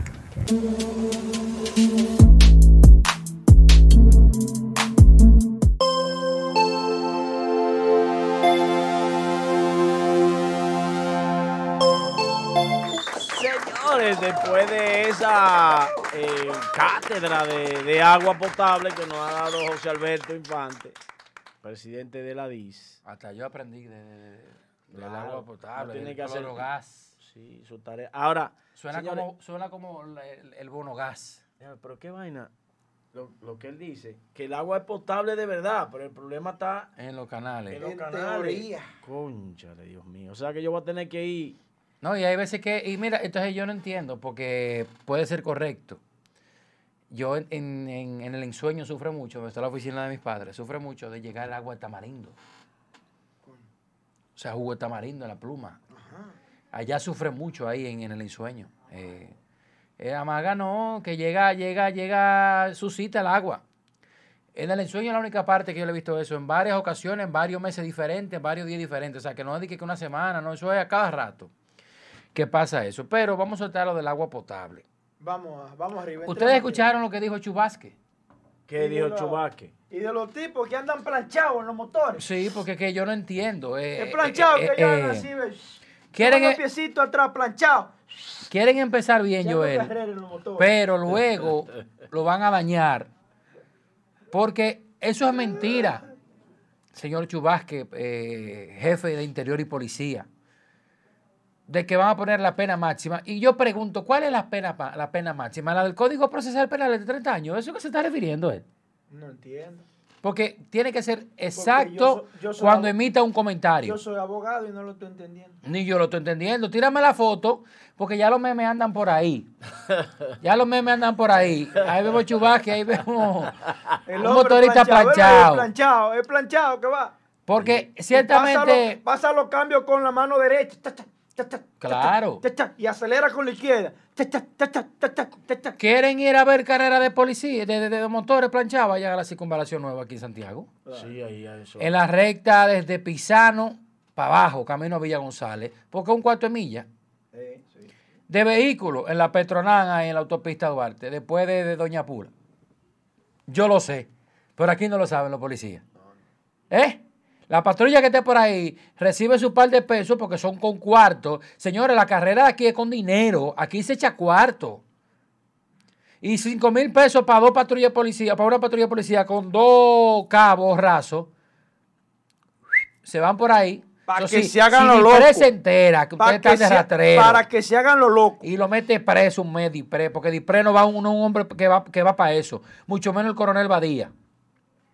Pero no vamos a hablar de Dipré ni coronel Badía. La pena máxima, Chubasque, queremos saber cuál es. Yo como ciudadano, y que he visto la carrera clandestina, diría, diría que se le quite el motor y un mes o tres meses de prisión y una indemnización económica de 20 mil pesos. Un ejemplo. Le quitan el motor, 20 mil pesos eh, se ganó la, la, la, la, bueno, la institución que se le puede repartir a otro lado. Bueno, no se hace eso aquí, pero en Estados Unidos existe eso. Que hay recaudaciones que van con fondo para otro lado y tres meses de prisión preventiva. El caso de Villa González, que están grabando la carrera de motores y viene una serie B del año, pa, y se lleva uno y lo mata. Ese video fue famoso en las redes, ¿tú te acuerdas, Angie? No se puede pasar porque se ve y se ve cuando el cadáver vuela. Pero, ¿qué pasó con ese caso? Ya, una gente más muerta, una imprudencia. Ah, que fue un accidente. Bye bye. No está preso el que chocó. Y así es la vaina. Así fue. Ese, por lo menos ese caso fue así. Así no. Y el video está y no lo presentamos porque está fuerte. Están grabando, por estar entretenido, grabando una carrera adelante, una serie B. Uy, iban, iban cayendo atrás. Hubo uno que iba cruzando. Se dice que el que iba cruzando era hermano del que iba eh, de pasajero. Le dio en Villa González. Después de la entrada de Villa González, ¿tú lo viste? Se disparan la bolsa de aire el tipo que va grabando. Que nada más decía, ay, mi madre, mi jipeta. Oye lo que decía él. Pero cuando él cruzó, el tipo cruzó a pie fue. El tipo cruzó a pie, él iba en la jipeta y se lo llevó. Una imprudencia, porque se conocían todos. Eso no hace ni dos meses. Eso no hace ni dos meses. Entonces, la carrera es clandestina. Veo bien que Interior en Policía le caiga arriba. Pero ¿cuál es la pena? Hubo una vez, Joel, ayúdame con este comentario, que eh, la Procuraduría, la Fiscalía de Santiago, andaba quitando los motores que tenían, que andaban de bulloso, ¿no te acuerdas? Mofle, la cosa. El homófilo, la vaina, la preparación. Y el tamborí también lo enganchaban allá adelante en el cuartel, los mofles lo enganchaban. Como decorativo lo que le quitaban. Pero eso ya no está. Aquí viene un carajito, compra un CG, porque son famosos los Sí, CG. sí, sí, los le CG. quitan la luz, le quitan los guardalodos, andan en dos gomas, le personalizan la moflería y ellos van acelerando como que eso corre de verdad y eso es sonido solamente. Exactamente. Entonces, ¿qué es lo que hacen? ¿Cuál es la medida que van a tomar? Para que dejen de- ayer yo salí a caminar por donde yo vivo, no voy a decir dónde vivo, porque sin cadena, sin reloj, sin celular, sin nada. Me va a quitar las ropas y me van a robar. ¿Por qué? Porque andan desaprensivos, con cola larga, tatuajes, que cuando ven a ver son delincuentes, cuando ven son profesionales, digo yo. Pero de que yo veo un motorista y yo me veo para atrás y veo dos personas, dos individuos en un motor, yo me espanto. Había una ley que iban a promulgar que después de que de las 6 de la tarde, que no se hizo nada, no se iba a permitir de dos personas en motores. ¿Cuánto atraco hubo aquí en Santiago la semana pasada en banca? Ocho en un día. Se tiran de a dos, de a dos motores, cada uno con dos personas. Y, uh, cuando se tira de atrás, uh, Aquí saben cómo son los delincuentes. Como Crazy Design, José, con el video que hay, que atracaron su familia en Pueblo Nuevo, él dio y hasta recuperó la cadena que le quitaron a su hermana. Tigre conoce a Tigre. Claro. Él no es un delincuente, pero él es un tigre de calle, él conoce a todo el mundo. Claro. Y le lleva informaciones. Número uno. La semana pasada le quitan el teléfono a una prima de una amiga mía, ahí en el ejido. Ella tiene, eh, su mamá, eh, no va a decir más nada, contacto con el del punto ahí. Llama- llamaron, llamaron. El punto que está ahí en el hoyo, eh, abajo, eh, en el puente, ¿cómo se llama esto? El hoyo Puchula se llama ese. Se llama Hoyo Puchula por ahí, sí. Un sí, hoyo de eso, un Guravito, hoyo. en Ya, ajá, en Guravito. Llamaron. Oigan cómo es la cosa de la vida. Llamaron. No, el teléfono está aquí, pero dame un chance que yo lo más te lo ubico. Pa, pa, pa, en una hora le dijo, le dijo el, el tipo que controla a la amiga mía, baja, ven que te tengo el teléfono. Toma lo que te Y entonces, ¿y cómo la vaina? Pues entonces ellos saben quién, quién es y cómo es. Entonces aquí que anda atracando se sabe. No, es que la policía se hace lo loco, vamos a decirlo así. Claro, claro. Hay un peaje en la policía. Ayer me pararon. Yo tengo el permiso como prensa de transitar. Me pararon. Carla Soriano, estoy, tengo un programa en vivo. Dios mío. Me pararon. Y luego que me paran, ni me piden la identificación. Ni me piden el permiso. Me abren los brazos y me dicen, papá, danos algo para dos o dos.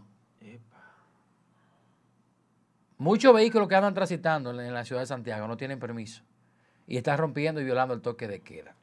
Eso es uno de los comentarios que voy a hacer. Ahora yo quiero que José me explique esta foto que está aquí. Y el señor imparcial, señor primicia, Joel Adames, Vamos a chequear. donde en las próximas horas, yo creo que es hoy, inicia un diálogo entre el presidente Luis Abinader, Bueno, entonces me- este es un león. Temiclo, ¿eh? Temo, Guillermo Moreno y Leonel Fernández. Sí, sí. Según correcto. usted, ¿cuáles son los temas que se van a plantear Eh, ahí? eh, pero primero vamos a decirle la hora, porque es por hora. A las 9 de la mañana se iba a reunir con Guillermo Moreno. A las 11 se va a reunir con el doctor Leonel Fernández Reina. Y a las 5 de la tarde se va a reunir con Temo y con Danilo Medina. Danilo Medina no quería, pero eh, se iba a reunir con Temo solamente. Danilo no quería, pero para no recibir ataque, Danilo Medina decidió a última hora que iba a estar en el diálogo. Hasta ahora se va a hablar de una posible unión para enfrentar al COVID-19. Cosa que a mí no me convence. Ni me interesa. ¿Por tampoco. qué a mí no me convence? Porque las autoridades están ahí, la saliente y la entrante. Dígale Luis Abinader, ¿por dónde es que viene ese diálogo? ¿Qué es lo que se mueve? Porque nosotros no queremos más gato entre macutos. O dice qué es lo que se va a hacer ahí, o no va a ninguna reunión. Porque ahí hay algo detrás de esa supuesta reunión para ese supuesto COVID. ¿Qué tiene que ver? ¿Qué, ¿Qué tiene es lo que que ver hay ahí? Temo y Leonel y Mire, Guillermo? mire, mire. Porque ellos no son, no son nada. Temo tiene que estar, sabe dónde tiene que estar. Mire, yo le voy a explicar. El Luis de ese. ¿Cuál es ese? tienen- tienen que- ¿Cuál es ese? Espérate, ¿cuál no es ese? la no vieron la señal. ¿Cuál es el bolsito chipirito? Es Temo ese. Ay, Dios. con el bolsito teñido. Dios mío. Este no respeta a nadie, señor. Miren, eh, Luis Abinader demandó de Danilo Medina una reunión con todos los actores políticos de la República Dominicana para el manejo del COVID. El PRM alegó que Danilo, para sacarle beneficio y capital político, no se reunió con nadie, sino que lo manejó solo. Como Luis pidió eso, él, inteligentemente, como yo dije, que Danilo debió reunirse con todos los partidos políticos para darle participación. Y Danilo va a dar cuenta de, lo- de los mil y pico de millones que se embolsilló en la pandemia. Ya eso es otro tema. Da cuenta de eso y déjate haciendo reuniones pendejas. Continúe, hermano. Señores, es que él comienza a decir un reguero de cosas aquí que uno... Mil y pico de millones se llevan en la pandemia. Den Danilo. cuenta de eso. Tú sabes que yo... Tú sabes, tú sabes, yo, estoy yo, yo voy a decir algo comprometedor. Yo estoy de acuerdo que se robe. Pero, ¿Qué? sí, pero espérate. Ay, Yo estoy de Dios acuerdo de mío. que vuelen pecueso también. Pero- Ay, Dios espérate, mío. pero- Oigan, eh, Escucha, señores, yo me voy a tener que ir eh, porque No, Estoy de déjame, acuerdo de déjame que- terminar la yo idea estoy de porque acuerdo de que huelen ustedes van a también. decir lo que ustedes quieran, pero escúcheme a mí. De que a. Yo estoy de acuerdo, no que Leonel, no que Danilo, no que Luis Abinader, que, que el que esté en el poder que robe, un ejemplo. Pero si al pueblo no le falta nada. Si al pueblo no le falta nada. que robe. Un ejemplo. Si al pueblo no le falta nada. No estoy mandando a que robe. Robó. Vamos a decir una cosa. Danilo se llevó mil millones de, de pesos, según mi hermano Joel. Pero no le faltará al pueblo. La tarjeta Solidaridad no era de dos mil ni de tres mil, era de 20 mil a cada ciudadano. La fase era de qué sé yo cuánto. La, la escuela la puso gratis, los colegios, que, que la inscripción, que eso cuánto, que la anularan, que faltó, que quitó el alquiler, que quitó esto, que los préstamos lo, fri- lo frizó. Y robó. Pues está bien. ¿Usted sabe por qué Un ejemplo, nos quedamos todos callados. Usted- Pero el problema es que si se robó mil millones de pesos, como dice Joel, con problema de todo, porque hasta lo que nos está yendo bien, no, estaba, no está yendo mal ahora, porque a mí me estaba yendo bien. Ay, Ahora estamos frenados, Pero tú- tú- ahora estamos ganando tú has en aire. el gobierno. ¿qué gobierno del este DH? tiempo, Tú has estado guisando. No es gobierno, yo trabajo en la alcaldía y trabajo honradamente. Pero no solamente recibo dinero de la alcaldía. Yo no he vuelto a ver una maestría de ceremonia, yo no he, vuel- he vuelto a ver una, una- una- un montaje Ay, de un evento, no he vuelto a ver animaciones, ay, anuncios, Anima por el pochón. que es un del DH, ¿tú entiendes? Entonces hay problemas y la gasolina entonces ahora la suben Ah, ahora te y está el queja- gas está alto. Se está quejando Pedro Javier porque salió del poder, carajo. es que no ¿eh? es poder. Y yo que todo el tiempo estaba fuera de, ¿eh? No es que este ¿Eh? poder, no, es que no es eso. ¿Qué es te que, parece, Es que me siento indignado. Y yo que todo el tiempo estaba dando yo aire. apoyo a mi partido, el Partido de la Liberación Dominicana. Oye, ¿cómo se está pero, ahora? pero no me agrada la idea de que andan rumorándose, porque eso yo no lo sabía, eso lo dijo usted. Que le- Danilo Medina se metió mil millones de pesos. Entonces, si de ser así, Pero usted tiene que tener prueba de eso. Ay, pero ¿y qué más De pruebas? ser Están- así, Están aprobados en el estado de emergencia ni los préstamos digo- que se aprobaron. Ni digo que no, ni digo que sí. Yo ahora, digo que sí. ahora, de ser así, maldito seas Danilo Medina, coño, con el pueblo como Así no. Está- así no, óyeme hermano. bien, Eso no es verdad, óyeme Joel. bien, óyeme No te metan en esa No, no, vaina. no, Joel oye, hizo reguero de cosas oye, aquí. oye, oye, oye, Sin oye, freno en esa oye, lengua. Oye, oye.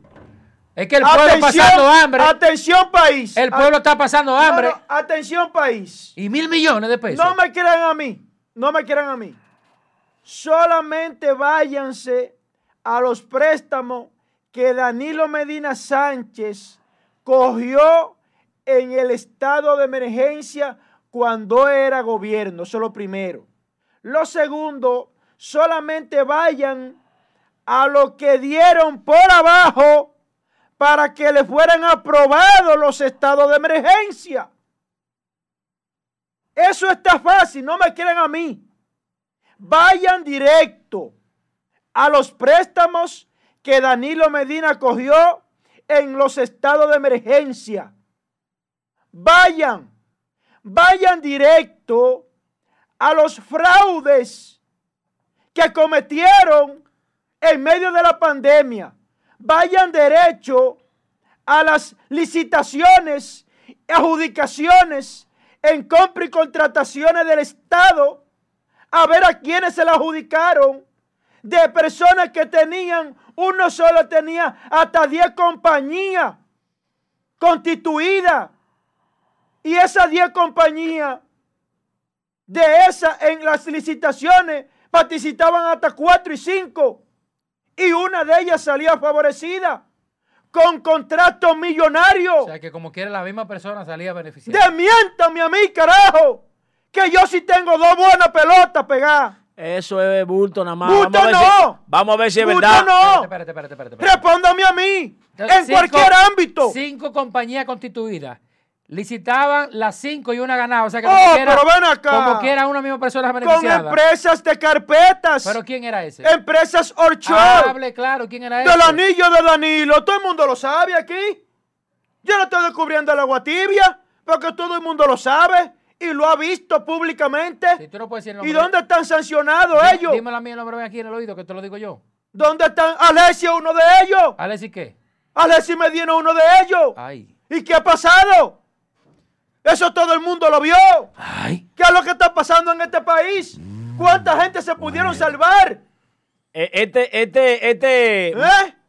¿Cómo le diría ¿Y yo? qué es lo que está este? pasando aquí? Aquí tiene que haber régimen de consecuencias. Está bien que usted pida eso, pero déjese de estar diciendo mentiras, hermano. Pruébeme usted que no Pero es sométalo usted abogado, Ajá, usted abogado, ajá. sométalo. Lo vamos a someter ahora. Pues ya no hable más. No hable más, no hable más ya. No hable más, magistrado, ese sométalo. discurso te lucía decirlo Coño. cuando tú estabas en el poder. No, no, Porque hombre. sabía que iba a haber un juez Señores, que lo iba a soltar. miren una cosa. ¿Eh? Este hombre dijo algo malo, Yo. hablando de robar.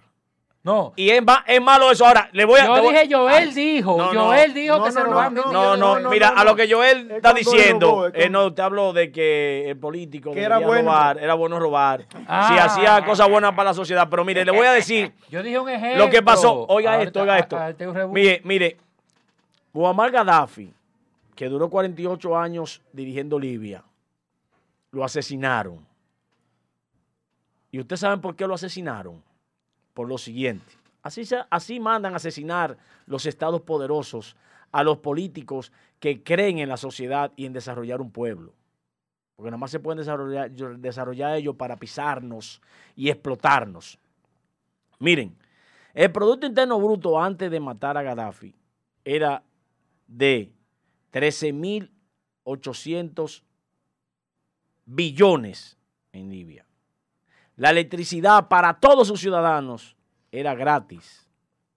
El agua potable para todos sus ciudadanos era gratuita. Nada que comparar con, el- con RD. Todos tenían derecho a la No te vivienda. Oye, oye, eso sigue, no sigue. sigue. Bono de 50 mil a los recién casados. Usted se casaba y le regalaban 50 mil. Oye, oye. Entonces, vamos a decir un, un énfasis de un, de un segundo. Si entonces roba, nadie va a decir nada. No es que estoy apoyándolo, pero si robó, todo el mundo se queda callado porque que préstamos, préstamos de cero interés para inversión. Que no, que ahí no estaba el fondo monetario, no No. dejaban entrar allá. No, no lo dejaban entrar entrar. el fondo, ni a Banco Mundial. Graduación gratuita, educación, universidad y todo gratuito. Ahí leía, todo el mundo leía y escribía. Alfabetización de el 83% que él en- encontró, lo dejó en un 5% cuando lo mataron. Atención médica gratuita y de calidad para todos sus ciudadanos. 50% del costo para la adquisición de un vehículo. 14 centavos de dólar costaba un galón de gasolina. O sea, que tú lo llenabas 200 veces el carro. Oye, eso. Y para concluir con esto, Es un país. tierra, casa, animales, equipo de agricultura y semilla, toda gratis para los agricultores. O sea, que eso no invertían nada y se sacaban limpios. Eso todo. era durante los 42 años de Muammar Gaddafi, el cual, En Libia lo acribillaron. maldita sea el abuso del robo del petróleo, para robarle el petróleo a Libia y convertirlo en un país asqueroso, sucio y que no sirva para nada, mataron a Gaddafi. Ponme a la foto de Ricardo Nieves que hay un corre-corre. Ay, ay, Atención, cachicha.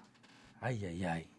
Señores, ay, atención, cachicha. Ricardo Nieves. Presidente de la Junta Central Electoral, Atención, para que esos cachicha. malditos ladrones y delincuentes que cogen cuentos para quitarle la candidatura a la gente, Ah, lo- eh, él le moche Fue así, ¡uh! se para- la mocha la bola. ¿Por qué fue, fue para ti el asunto que te lo publicaron. ¿Cómo continúa? Sigue hablando. Continúa. No, yo, estoy- yo, yo- yo soy el que estoy promoviendo eso. Pues. Yo no creo que Ricardo Nieves sea. Yo quiero que Ricardo Nieves sea el presidente de la Junta o que sea eh, eh, consultor, eh, ¿cómo es la vaina? Con, la mujer esta, la mamá de él. Ah, mire, Germán. Con Miriam Germán allá como para que meta preso a todo, a todo el que robe. O si no, que lo nombren Consultor presidente de la de la Suprema Corte de. Justicia. ¿Qué malo? ¿Dónde malo? No, no, continúa.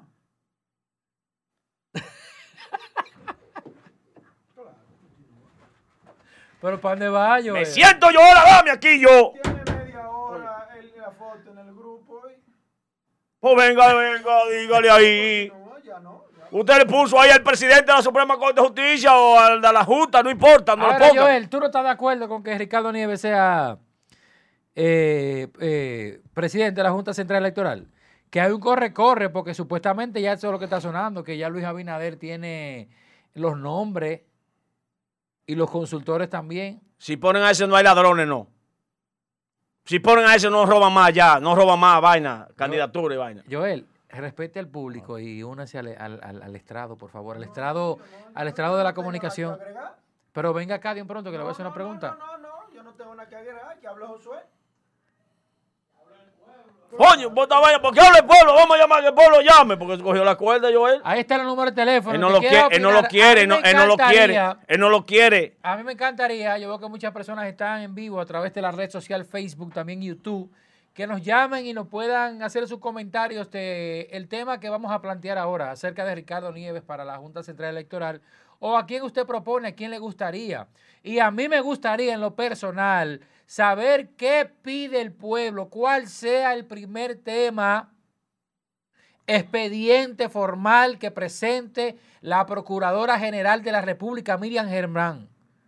De todos los casos pendientes, ¿cuál es el que a usted le interesa?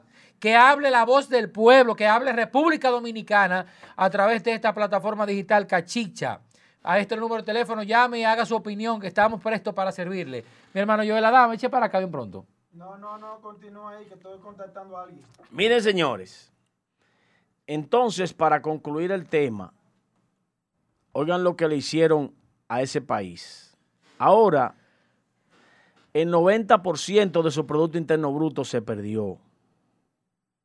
La estabilidad de más de 2 mil millones de euros los últimos años se han perdido.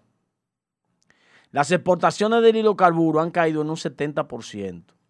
El 95% de las exportaciones totales han caído en picada. Libia está siendo usado por la mafia para tránsito y comercio de refugiados de África al continente europeo.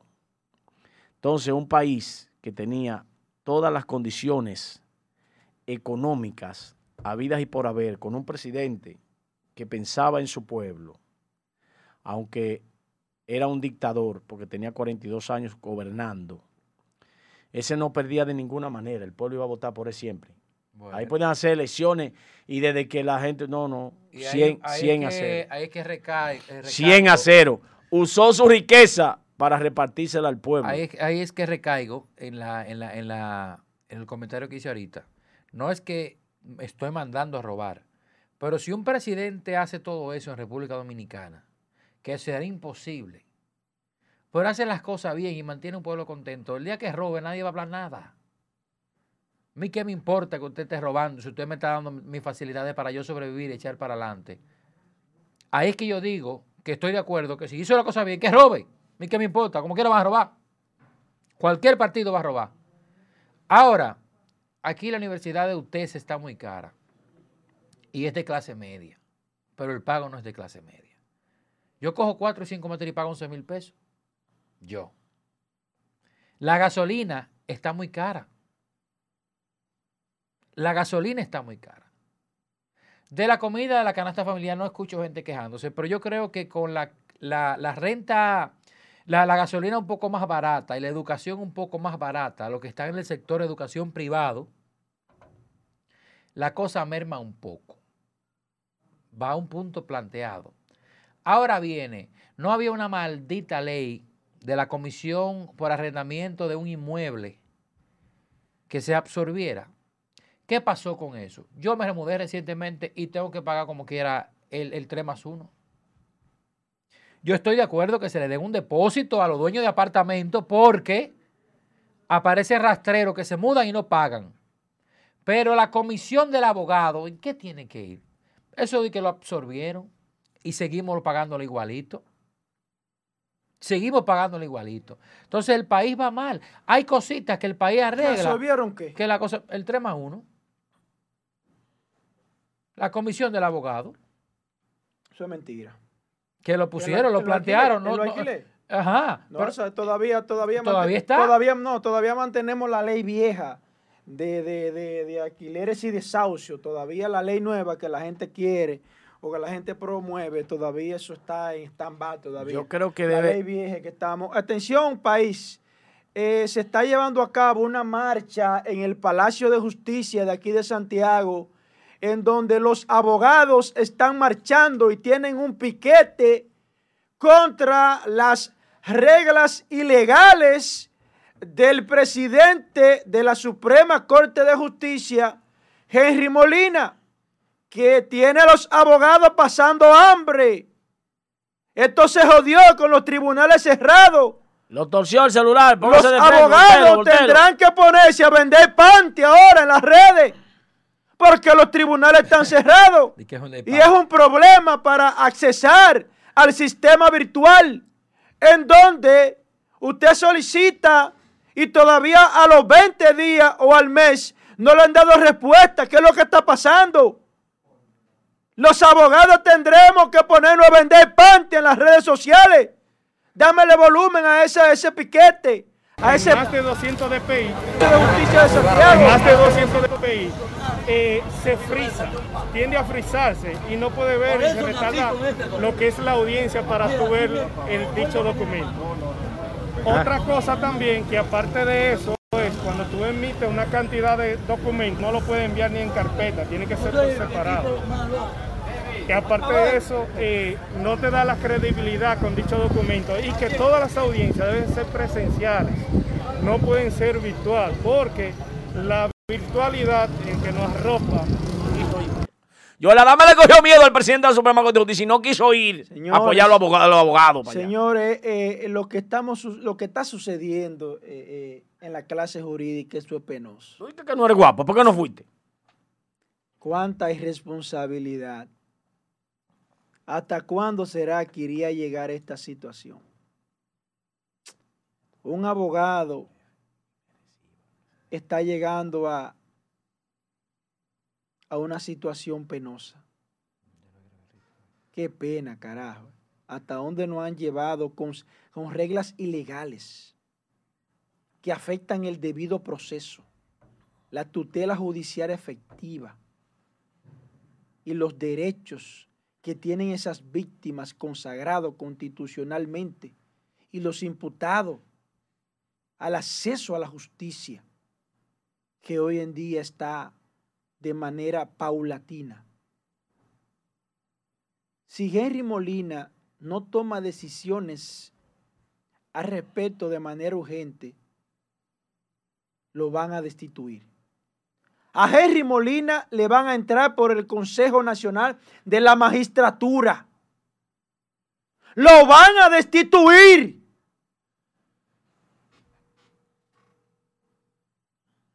Josué Brito Faría. Ah, eh, mi hermano Pedro Javier. No, esto está difícil. Yo estoy aquí tratando de ver si localizo a un amigo para que ese amigo me diga qué es lo que pasa cuando están jugando dados. Bueno, vamos a, dar, vamos a darle un saludito a los redentes, a los que, a los que. Josué llega. Vamos a darle un saludito a los redentes. Raúleco, ¿cómo tú estás? Saludito a los redentes. Vamos, vamos a saludar a los redentes. Eh, eh, el- el- Oye, ¿qué es lo que es Josué? No sé qué lo Vamos a darle un saludito a los redentes. Vamos arriba, vamos con los redentes aquí. Atención, redentes. Vámonos con Doria Acevedo, Jacqueline Ramos, Dominicano Rodríguez, Carlos Casado, Malbelki Núñez, Sandy Aracena, Dolores Carmona, Ángela Peña, Yayo Cocaine, Ángel Suero, Bravo 32, un saludo hermano para ti también, Yesenia Costa, Sony Galván, Carlos Casado, Moisés Fría, Bravo 32, Jairon Potentel, Alexandra Polanco, Reinaldo, Ana Mauricia, ¿Cómo es, Junior? ¿Qué es lo CJ Contreras, un abrazo hermano, Yesenia Eh, Junior, Costa. Eh, escúchame, Rafael disculpa que te Castro, interrumpa, Junior. Carlos Estamos aquí en el aire, eh, en Cachicha. Eh, yo quiero que tú me le digas a los redentes, cuando están jugando dados en un sitio que esa vaina es clandestina, ¿qué es lo que tienen que hacer todos los que están jugando? Salí huyendo, viejo, salí huyendo. Carlos Casado. Dios mío, entonces a ver, Martínez lo están matando porque sacó los haitianos que estaban jugando público. Yo pido que le pongan una mesa a mi amigo Junior, que necesita una mesa ahí en el parque de Nacho Expedito Rosario. Carlos Matos. Expedito Rosario. Hermano, Alex Valor. Seguimos Así con mismo, que después ya- Juan del público esa vaina ya. ¿verdad que sí? Sí, sí. Juan del Espíritu Santo, Cristian Polanco, Bendiciones, mi hermano, que Dios te Franklin Espinal, Miguelina Salazar. Seguimos con Gloria Gómez, Reinaldo, Manuel Félix, mi hermano CJ Contreras, Alex Valor, Carlos Casado desde el Bronx, New York, Rivera Tolentino Adames, Manuel Félix, Nitro Flow, La Estrella, Emiliano Zapatero. Un abrazo para ti también. Vámonos con Facebook. Ya en la etapa final del programa. Continuamos con los saluditos. Este programa es de ustedes, redentes. Víctor Federico Pérez Mercado. Un saludito, hermano. Dice, dice Víctor Federico, los usuarios del servicio no tenemos una autoridad que nos represente. Habla con referencia al agua potable. A Ramón Minaya. Un saludito para ti, mi hermano. Moisés Cruz. Rosairis Rodríguez. Gémina Jiménez. Dilcia María Disla. Fausto Catering, bendiciones para ustedes también. Un abrazo directamente desde Cachicha. Y ya llegamos al final del programa. Ya se acabaron los pleitos por hoy. Mira, Silvestre. Silvestre Luna, un amigo mío de, de mi barrio, un muchacho que reside en los Estados Unidos, que se ha abierto camino allá y, y le está yendo muy bien, me dice, hermano Josué, estoy viendo el programa desde hace días, yo te veo, te doy seguimiento eh, y sigo mucho al, a Joel Adame, al señor Primicia. Pero yo quiero saber por qué el señor Primicia no se ha referido al empresario santiaguero que lo están pidiendo en extradición los americanos. Ya yo lo lo estoy dije. esperando para que hable, que lo diga, que diga algo de eso. Ya se habló, ya, ya no está, ya, ya no te ya, ya, ya se habló, mi querida, estimada. querido, eh, Silvestre, no, Sí, Silvestre mi querido estimado Silvestre, un abrazo para ti. Mire, sí, ya se habló, un empresario poderoso de aquí de Santiago, que está ahí en la autopista Duarte. Eh, eh, Silvestre. Pero di el lo que pasa- pues ya- ya la ¿sabe- gente sabe ¿Sabe qué es lo que pasa? Que, que De esa que está en el Yo- cielo. Joel, Joel, así como yo le quité ahorita la, la primicia, como yo le quité la primicia, Joel le dijo, le dijo a Fadul, oye Joel, si tú por la mañana el lunes dices, ¿quién es el hombre? Te vuelo lo- la cabeza. Y yo, Joel, se lo, lo- Joel le tiene miedo a Fadul. Fadul lo dijo entonces en la tarde. Y Fadul dijo el Esperen nombre. pronto un junte entre Joel Adames y el doctor Fadura en una cabina. Ay, Dios mío, vámonos que se revienta el edificio, vámonos.